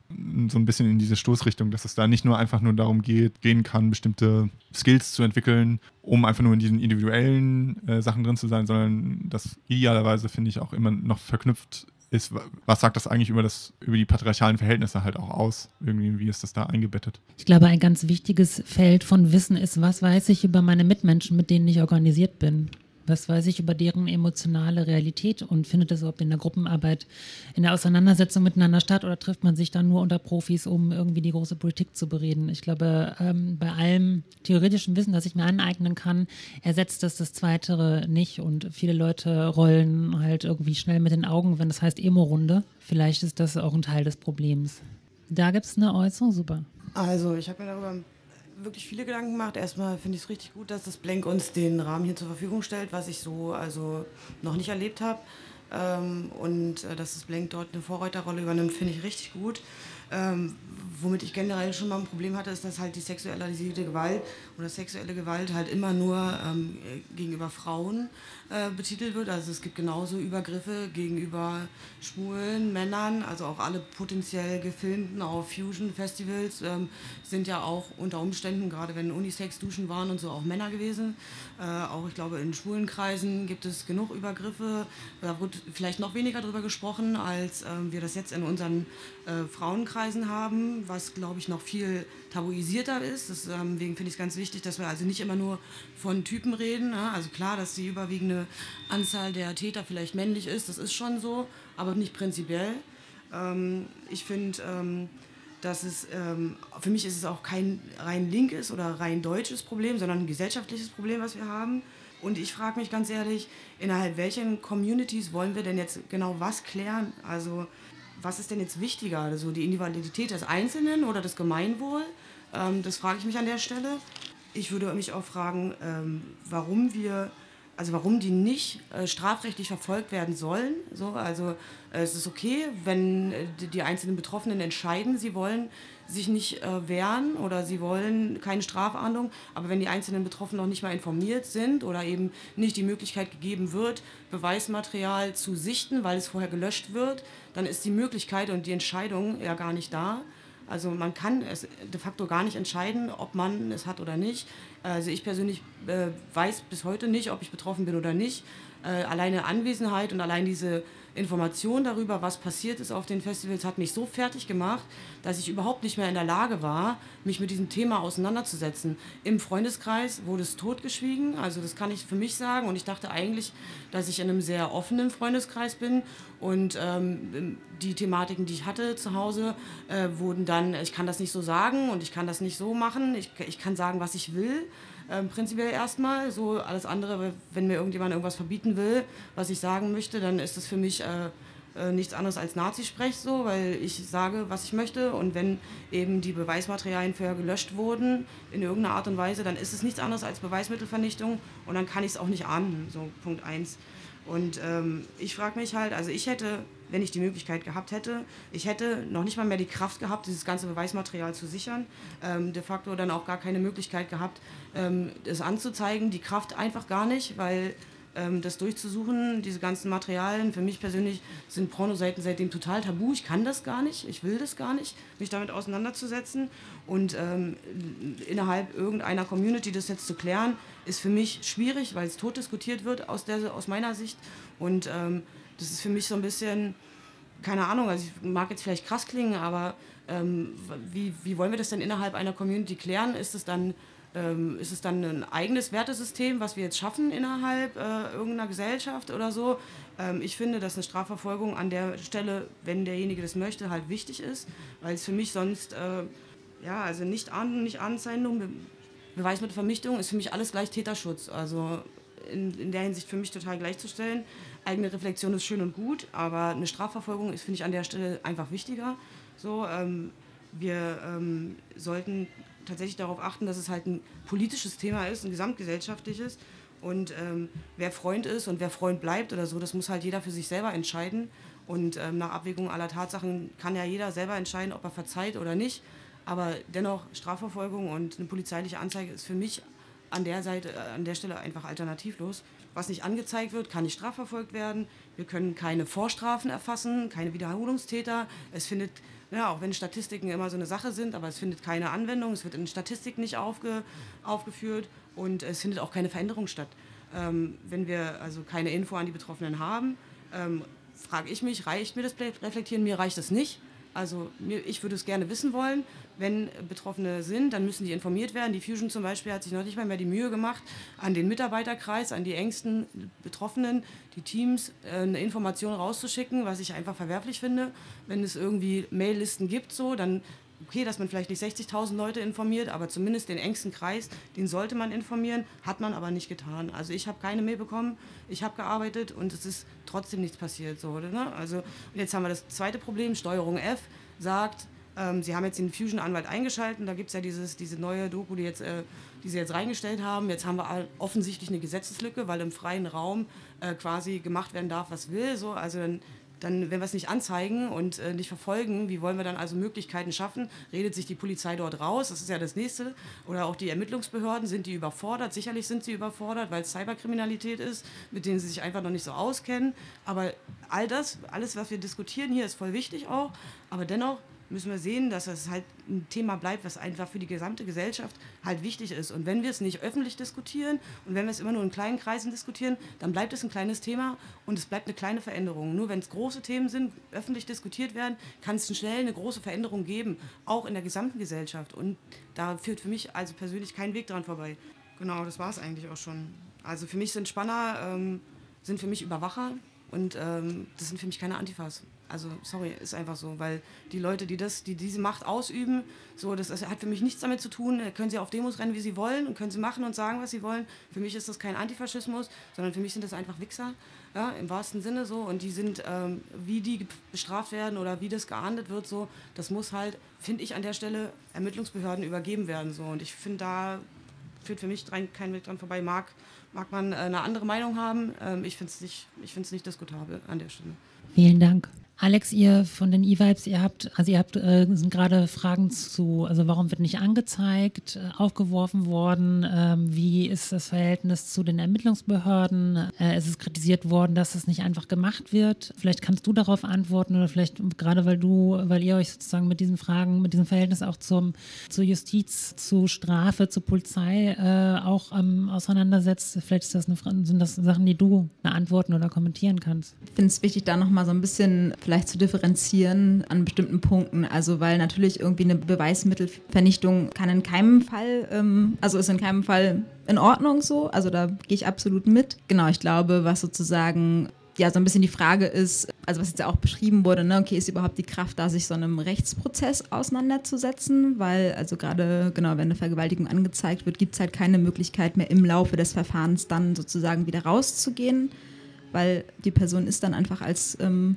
Zeugin Teil des Verfahrens, also auch sozusagen sich der Konsequenzen bewusst zu sein und dann ja sozusagen auch Fragen gestellt zu bekommen, die das, was wir vorhin hatten, die Wahrnehmung wieder ganz, ganz doll in Frage stellen. Also es ist sozusagen einfach für viele Menschen ähm, der Prozess einfach viel zu anstrengend und ähm, genau teilweise auch einfach krasse Reproduktion von Vergewaltigungsmythen, die dann da passieren, sozusagen im Zuge der Vermittlungs-, äh, der Ermittlungsarbeit.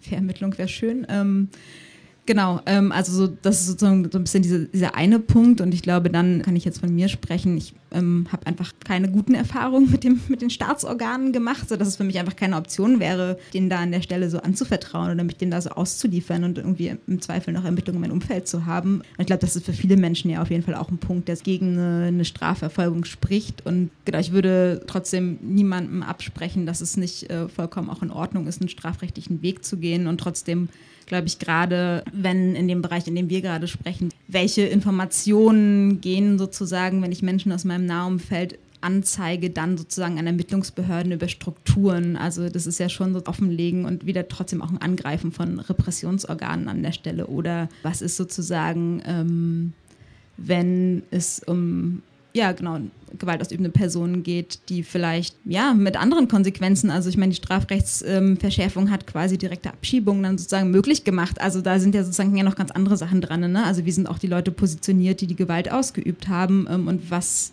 nehme ich damit dann vielleicht in Kauf auch mit einer Anzeige? Ich glaube, das sind halt so Fragen, ähm, die man sich da stellen muss. Und was bedeutet das? Und genau, das bedeutet halt ja auf jeden Fall auch ein, ein Ausschluss und so ein bisschen das, wo ja dieses Konzept äh, so ein bisschen probiert entgegenzuwirken, genau so einem Ausschluss. Also wie groß wäre dann überhaupt, wären überhaupt linke Strukturen noch, wenn alle Vorfälle angezeigt worden wären? Ähm, genau. Ich glaube, das sind so ein bisschen die Punkte, die bei uns dagegen sprechen. Und ich glaube, das heißt überhaupt nicht, dass ich das nicht total in Ordnung finde, wenn Leute das machen. Also das ist, glaube ich, trotzdem muss es sozusagen eine Anerkennung von allen individuellen Wünschen von allen Betroffenen sein. Ähm, und ähm, da auch sozusagen, ich mir wünschen würde, dass Umfelder unterstützen oder eben Strukturen auch dabei dann unterstützen.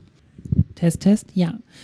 Also nochmal da hinten, genau hier vorne gibt es eine Person, aber da hinten gab es auch eine Meldung, die eben aktuell war, die würde ich an der Stelle gerne aufrufen und dann hier vorne am Mikrofon geht es dann weiter.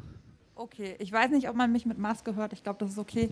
Ähm, ja, ja, es geht. Gut, ich möchte vielleicht einmal kurz zu dem Punkt kommen, wer eigentlich welche Ressourcen in solchen Auseinandersetzungen bekommt und wer nicht. Und ich glaube, dass, also ich mache diese Arbeit schon ein paar Jahre ähm, in dieser Berliner linken Szene und ich erkenne einmal, dass ganz viele Ressourcen immer in weiße, linke, heterosexuelle Typen gesteckt wird, um sie in der Szene zu halten. Und äh, zum Beispiel schwarze Typen immer relativ schnell rausgeschmissen werden aus der Szene oder aus Umfeldern oder aus Solizimmern oder whatever. Und da vielleicht auch die Argumentation äh, sein könnte, sie sind weniger politisch oder sind nicht so in den Strukturen drin oder, oder, oder. Und ich glaube, wenn wir mit Konzepten arbeiten, die aus schwarzen Communities kommen, dann sollten wir da anfangen, uns zu reflektieren. Und auf der anderen Seite kann auch eine Auseinandersetzung, also eine per se auf Teufel komm raus Auseinandersetzung mit Menschen, die Gewalt ausgeübt haben, dazu führen, dass Betroffene aber sagen, hey, äh, ich bekomme keine Unterstützung, warum kriegt der denn die ganze Zeit Aufmerksamkeit, das geht gar nicht. In welche Richtung lauft ihr überhaupt? Ich habe nicht mal die Unterstützung, überhaupt mir anhören zu können, was ihr da gerade an Arbeit macht. Und deshalb finde ich, das, was gesagt wurde, die Community soll sich einmischen, ja, kann sie gerne, aber halt nicht dass sie der betroffenen Unterstützung davonläuft, sozusagen. Ne? Weil ganz oft passiert es, dass dann Leute sagen, oh, da ist Gewalt passiert, sind wir mal aktiv, so, machen wir mal was dagegen, aber nicht innegehalten wird und gesagt wird, okay, was braucht es denn eigentlich gerade? Das ist jetzt passiert, jetzt sortieren wir uns mal, jetzt nehmen wir uns mal Zeit anzuschauen, wie die Situation aussieht, wer was braucht, auszuverhandeln, welche unterschiedlichen Positionierungen es gibt, welche unterschiedlichen Ressourcen Leute haben. Und ich glaube, wenn wir mit einem Konzept arbeiten, was intersektional funktioniert oder was intersektional denkt, dann müssen wir das auch intersektional benutzen und nicht einfach nur den Typen, denen wir, mit denen wir befreundet sind, Prozesse hinterherwerfen, ohne zu fragen, ist der überhaupt an einem Punkt, einen Prozess durchzuleben?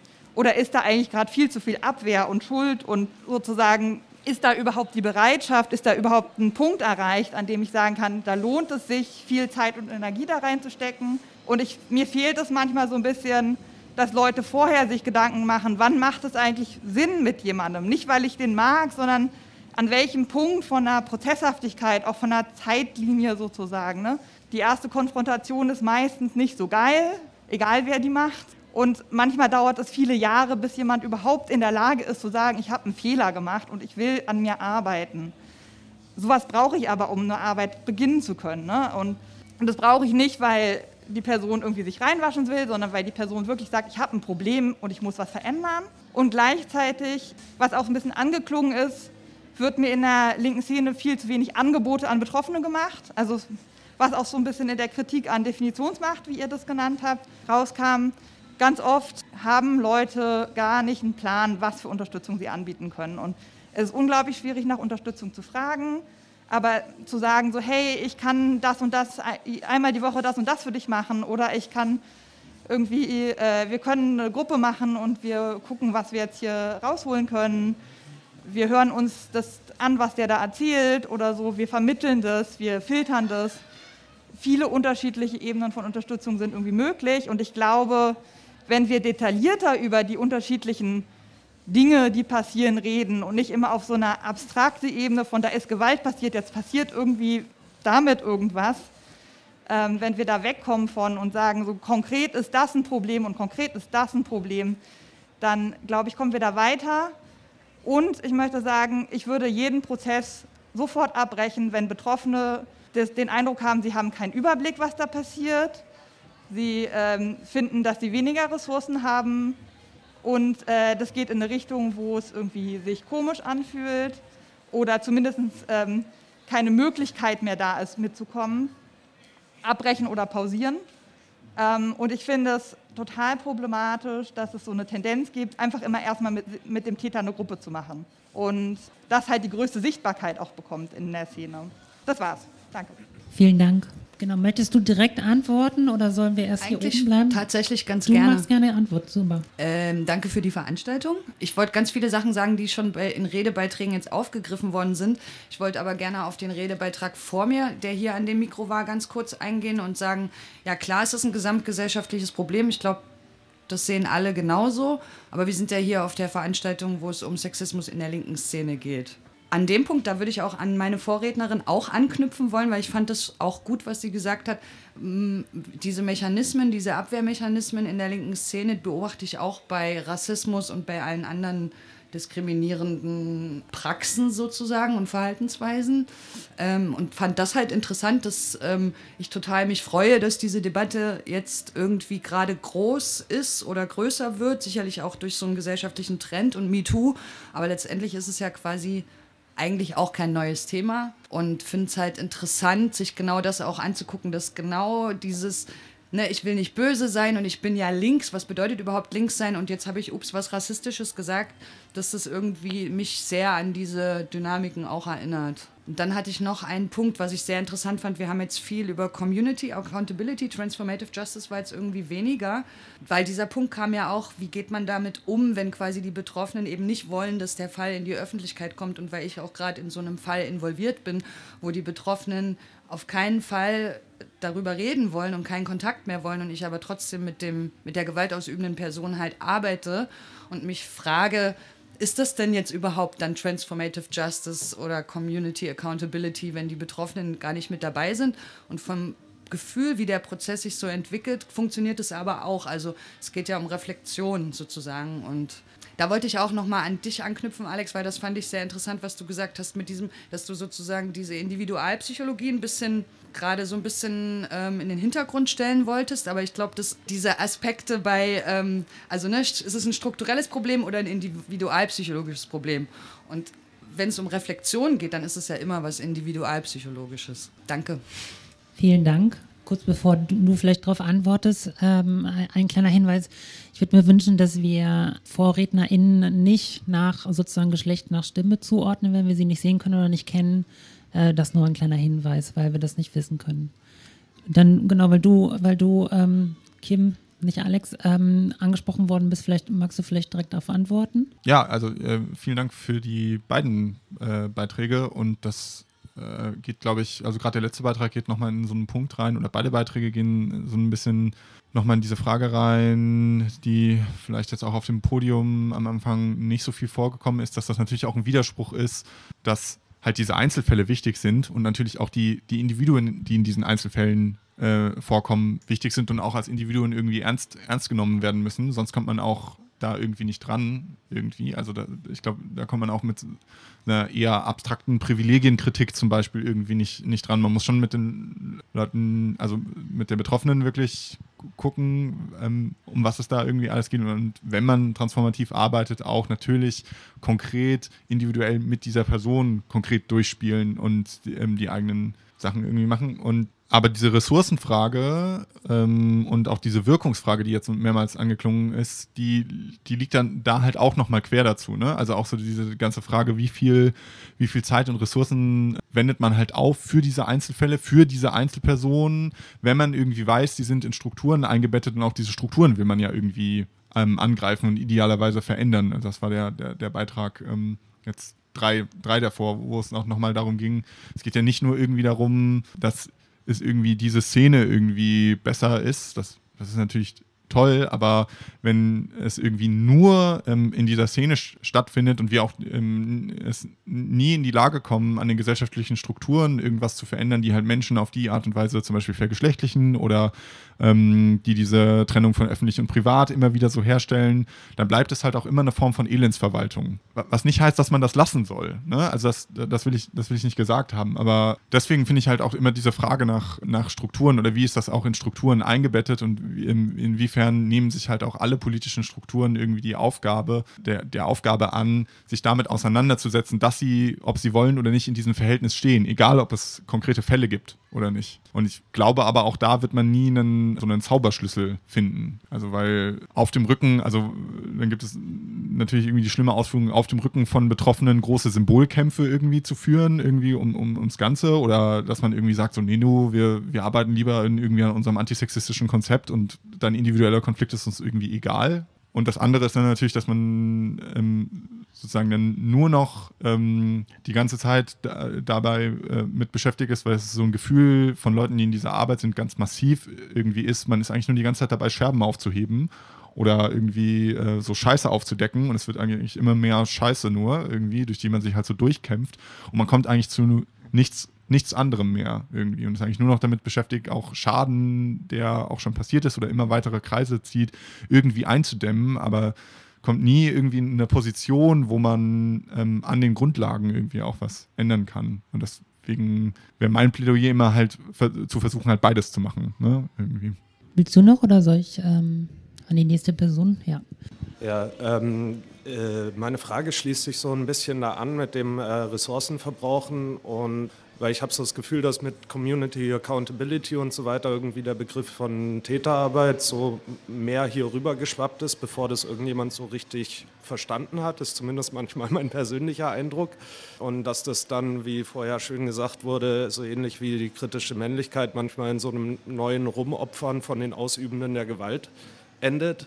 Deswegen wäre meine Frage so, ob ihr als Leute, die vielleicht schon mal praktisch mit den Konzepten gearbeitet haben, ob es irg irgendwie vielleicht ein kleiner Input zu sowas eigentlich Grundvoraussetzungen überhaupt sind, um eine effektive Täterarbeit zu machen. Weil ich habe oft das Gefühl, dass dass, dass unter dem Deckmantel der Täterarbeit letztendlich dann so eine, so eine Verschiebung und, äh, und Nichtbehandlung stattfindet. Vielleicht nehme ich noch genau den nächsten, den nächsten Redebeitrag äh, mit dran und dann würde ich vorschlagen, das irgendwie an, an dich, Alex, zu, die Frage an dich zu verweisen, ja? Also erst nochmal vielen Dank für den Input und dann, ich möchte gerne zwei Fragen stellen aus der Sicht eines weißen, männlich sozialisierten Cis-Manns. Die eine ist so ein bisschen theoretisch äh, zum ganzen Konzept Community Accountability und Transformative Justice, das ich in den USA sehr gut verstehe, aber halt nicht in meinem Kopf übertragen kann auf ähm, unsere Gesellschaft in Europa oder Deutschland.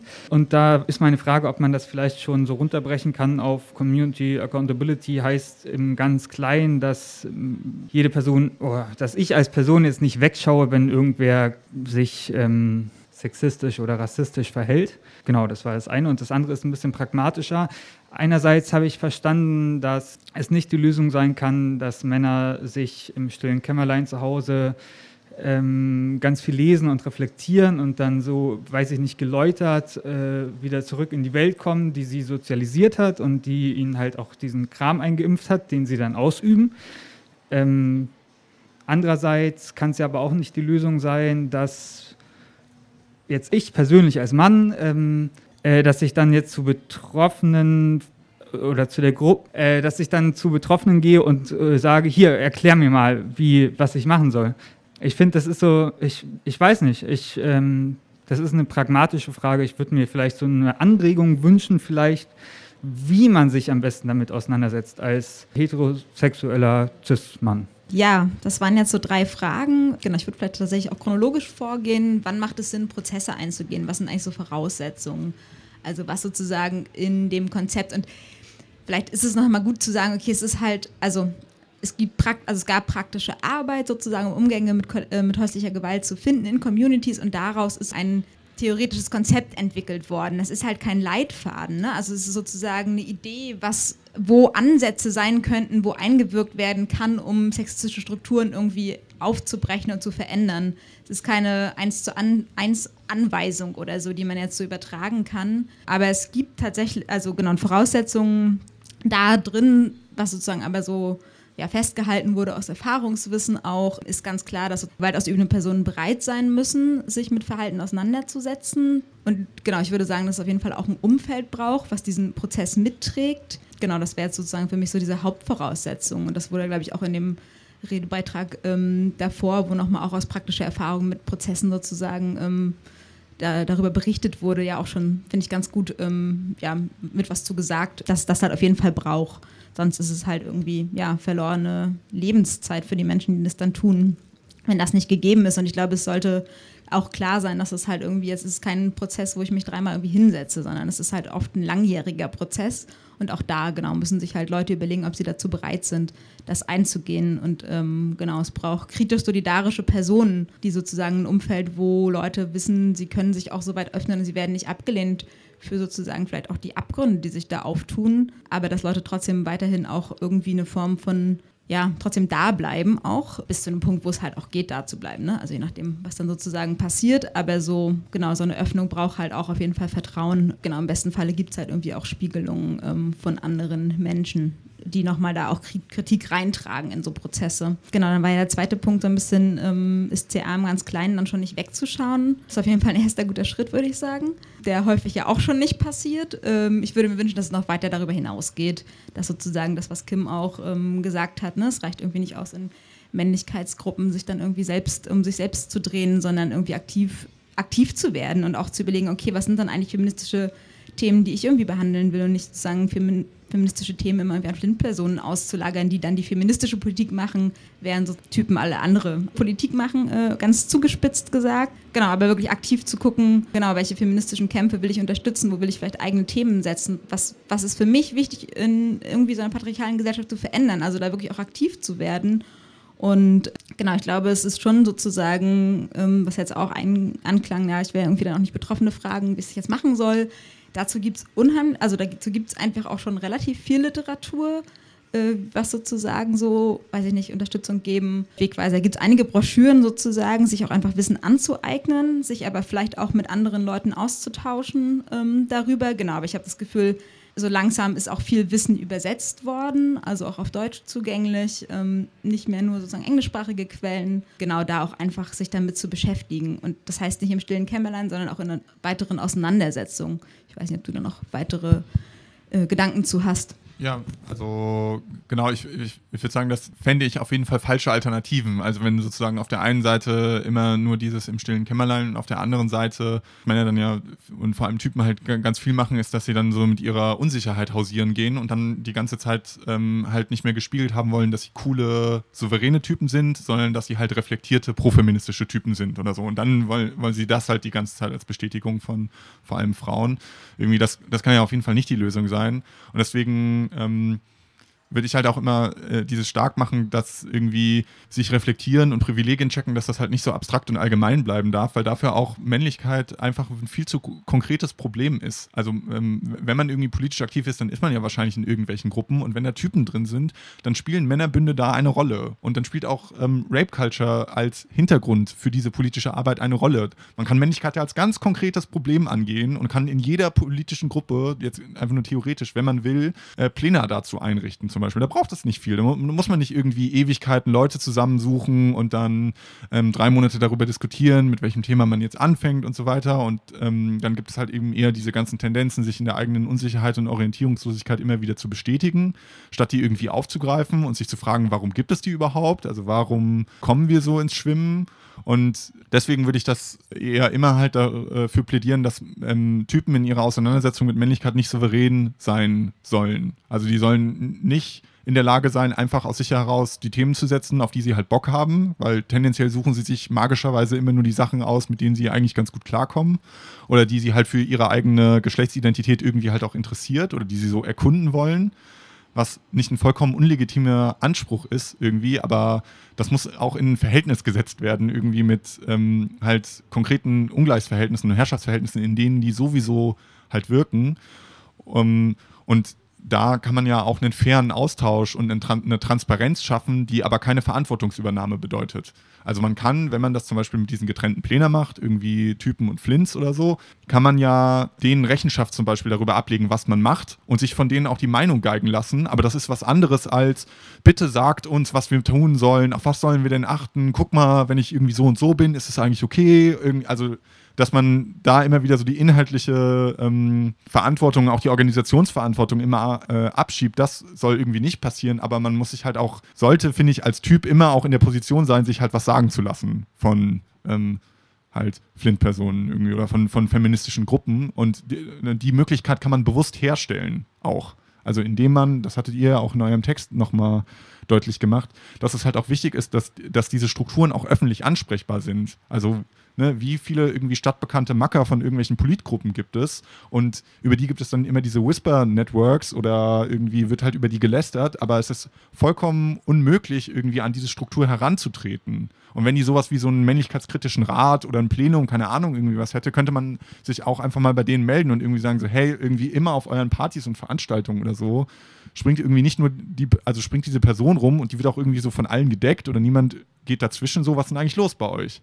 Und dann ist das einfach deren Problem. Und dann haben die einen ganz konkreten Punkt, wo die über Männlichkeit einfach reden müssen und sich auch nicht aussuchen können, wie, wo, jetzt was. Ja, keine Ahnung. Ich wiederhole mich, glaube ich, ziemlich viel. Ähm, ganz kurz einen ganz konkreten Punkt, ähm, den wir, glaube ich, so kurz angerissen haben und der auch sozusagen in dem Text, den du vorhin zitiert hast, von Resi Malzahn nochmal sehr deutlich wurde. Was ich mir auf jeden Fall ganz doll wünschen würde, ist halt ein Aufbau von einer Konfliktkultur. Es ist ja überhaupt nicht möglich, irgendwas zu thematisieren, weil wenn man Kritik und Konflikte überhaupt anspricht, man weiß gar nicht, wie man es ansprechen soll, damit sich die Person nicht verletzt fühlt. Also da zu überlegen, was sind dann irgendwie Feedback-Schleifen? Wie, wie kann ich gut Kritik hören? Wie kann ich gut Kritik äußern? Ähm, dafür einen Raum zu schaffen und überhaupt sozusagen in dieser linken Szene einen Raum für eine Konfliktkultur aufzubauen. Also ich finde, das ist ein super wichtiger Punkt, ähm, den ich da nochmal ziemlich gut ähm, geschaffen, also da in diesem Text ziemlich gut ähm, auf den Punkt gebracht finde, wo ich das Gefühl habe, das ist auch das, woran es heute häufig scheitert. Es gibt keine Ansprechbarkeit, es wird weggeschaut. Man hat halt auch, wenn man sozusagen Konflikte anspricht, häufig auch dann irgendwie mit Anfeindungen zu kämpfen. Also das ist schon auch was, was man in Prozessen immer wieder erlebt, weil es halt gar keinen, gar keinen Wunsch nach Auseinandersetzung gibt. Und wenn es überhaupt den Raum dafür gäbe. Ähm, und ich finde, das ist sowas, das kann man sehr konkret umsetzen, sich damit zu beschäftigen zum Beispiel. Erstmal kurz danke euch, weil ich finde, ihr habt äh, schon gerade ganz gute Handlungsanweisungen dafür gegeben, wie in Gruppen mit Situationen umgegangen werden kann. Und das wäre tatsächlich auch so ein bisschen meine Frage gewesen, weil meine Erfahrung ist nämlich irgendwie ganz anders als das, was davor zum Beispiel schon mal geschildert wurde. Ähm, ich war als Frau auch schon mal betroffen durch sexualisierte Gewalt durch einen Typ. Und meine Thematisierung in der Gruppe hat dazu geführt, dass nicht wirklich ernst genommen wurde. Also es war eher so, im Sinne, hey, aber die Person hat das bestimmt nicht so gemeint und es war bestimmt nicht so gedacht und bla. Und im Endeffekt hat es dazu geführt, dass ich die Gruppe und die Struktur komplett verlassen habe. Ich würde sagen, dass ich äh, mit der Erfahrung nicht alleine bin, sondern dass ich auch viele Freundinnen habe, denen es genauso ging. Und ich finde es tatsächlich an der Stelle super wichtig zu sagen, dass halt genau das oder das, was mich halt so erschüttert hat an dieser ganzen Situation, war, dass ich mich eigentlich ähm, oder dass ich dachte, dass ich mich in äh, Strukturen bewege, die irgendwie Safe Space sind, in denen wir irgendwie versuchen, Utopien zu leben, wo halt eben sexualisierte Gewalt nicht stattfindet und Feminismus einfach ein Thema ist, was vielleicht verbreiteter ist als in anderen Strukturen. Meiner Erfahrung nach ist dem nicht so. Und ich glaube, da ist gerade die Schwierigkeit auch so, die ich sehe, dass nämlich genau in linken Gruppen sich viele Typen auf die Fahne schreiben, irgendwie Feministen zu sein oder irgendwie das Patriarchat scheiße zu finden oder so. Und ähm, das in der Praxis aber gar nicht wirklich Umsetzung findet. Und auch gerade da sehe ich halt irgendwie die Problematik, dass es dann so unendlich schwer ist, Prozesse anzustoßen oder einfach mehr dafür zu sensibilisieren. Und bei mir hat es dazu geführt, dass ich einfach nicht mehr mit Typen arbeite, ähm, was ich aber schade finde, weil ich grundsätzlich nicht sagen würde, dass alle Typen kacke sind. Ich glaube einfach, dass alle Prozesse in diese Richtung einfach unglaublich viel Kraft und Mühe erfordern. Und ähm, dass mir das auch einfach manchmal zu doof ist. Und irgendwie finde ich deswegen super, super cool, dass es jetzt gerade dieser Raum dafür ist, explizit über sexualisierte Gewalt in der linken Szene zu sprechen. Und ähm, dass das halt einfach alles viel, viel, viel öfter thematisiert werden sollte und viel mehr Thema sein sollte. Und ähm, gerade in so Kontexten wie Party, wo es einfach oft stattfindet unter Konsum, whatever, denke ich einfach, ist es super, super wichtig. Und ähm, auf jeden Fall, ihr habt schon gute Handlungsanweisungen gegeben. Trotzdem habe ich leider irgendwie immer dieses doofe Bauchgefühl dabei und denke mir, ah, aber wie soll das funktionieren? Und ja, genau. Ähm, ich möchte, also ich spreche etwas an, was die Frau, äh, diese Person dort angesprochen hat. Also leider, also ich würde, ich habe Erfahrungen in linken Kreisen, wo ich von Männersexuell äh, Gewalt also Belästigung Erfahrung habe, aber auch äh, Frauen.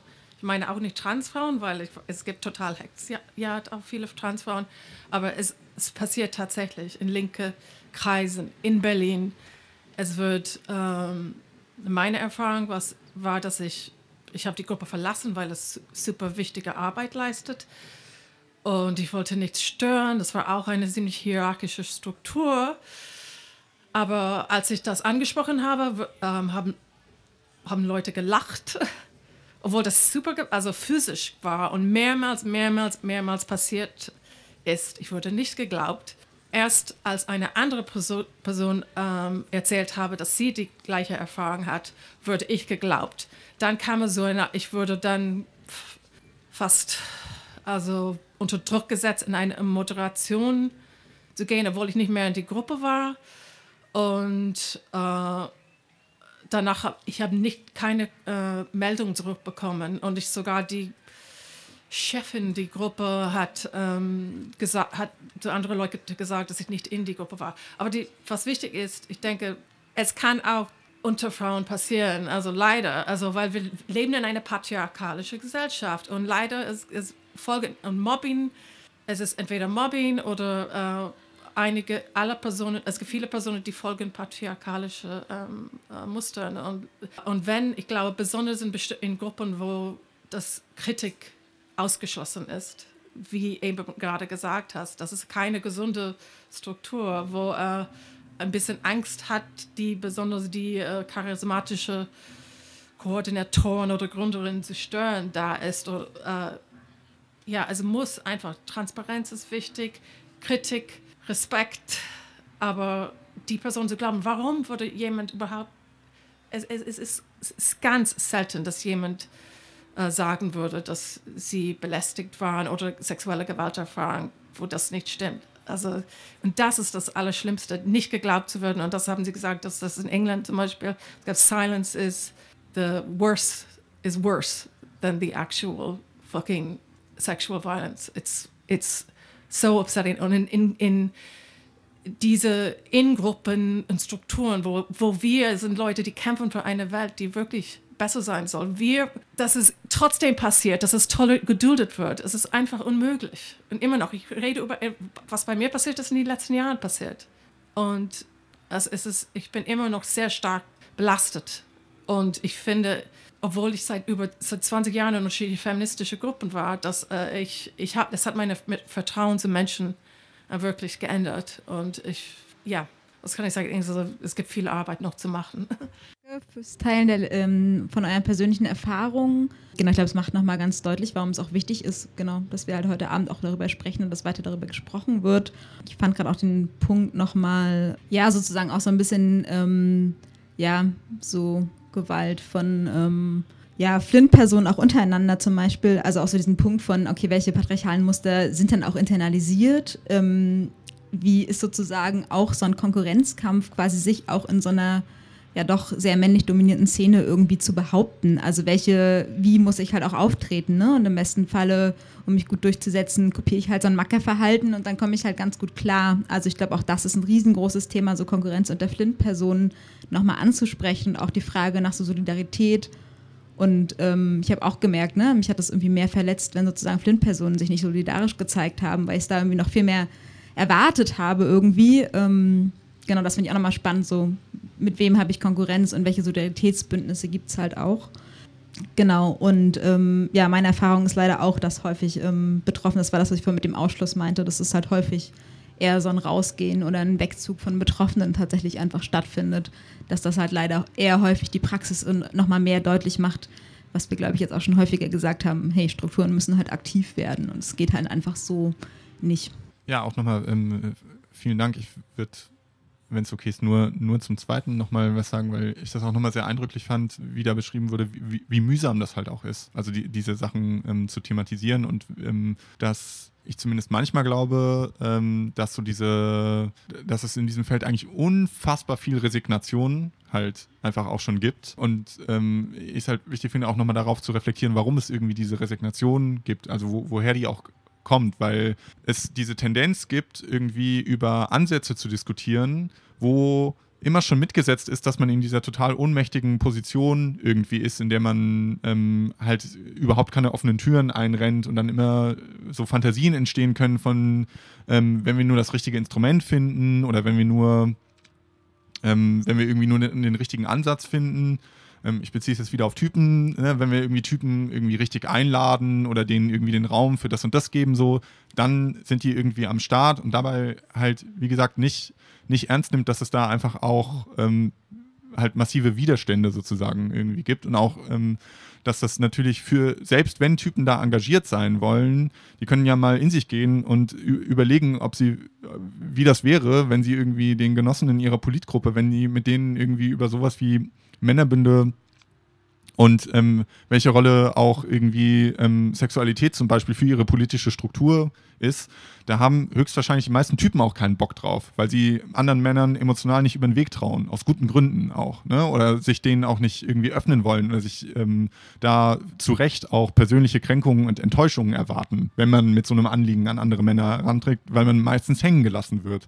Aber genau das sind eigentlich die Auseinandersetzungen, die halt geführt werden müssen, weil, wie auch dieser Redebeitrag ja ziemlich eindrücklich nochmal gezeigt hat, sonst sind es immer die gleichen Personen, die, an denen das hängen bleibt. Und das sind halt meistens Frauen und die gehen dann halt natürlich irgendwann. Und man wird halt nicht darum drum rumkommen, diese Auseinandersetzung zu führen, aber das ist halt, ja, ähm, das ist, hat halt eben auch was mit ähm, einem strukturellen Missverhältnis auch in also in der Gesellschaft und aber halt natürlich auch in der radikalen Linken zu tun. Und das habe ich jetzt schon ziemlich oft heute Abend gesagt, aber ich wollte es noch einmal in diesem Punkt nochmal deutlich machen.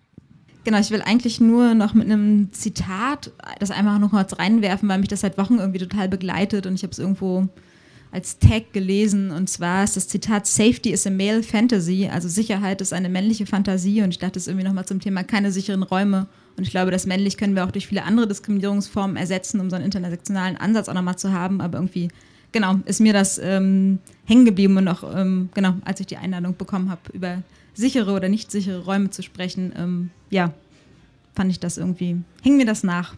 Das wollte ich nochmal teilen. Danke auch nochmal für die Moderation an Jirja.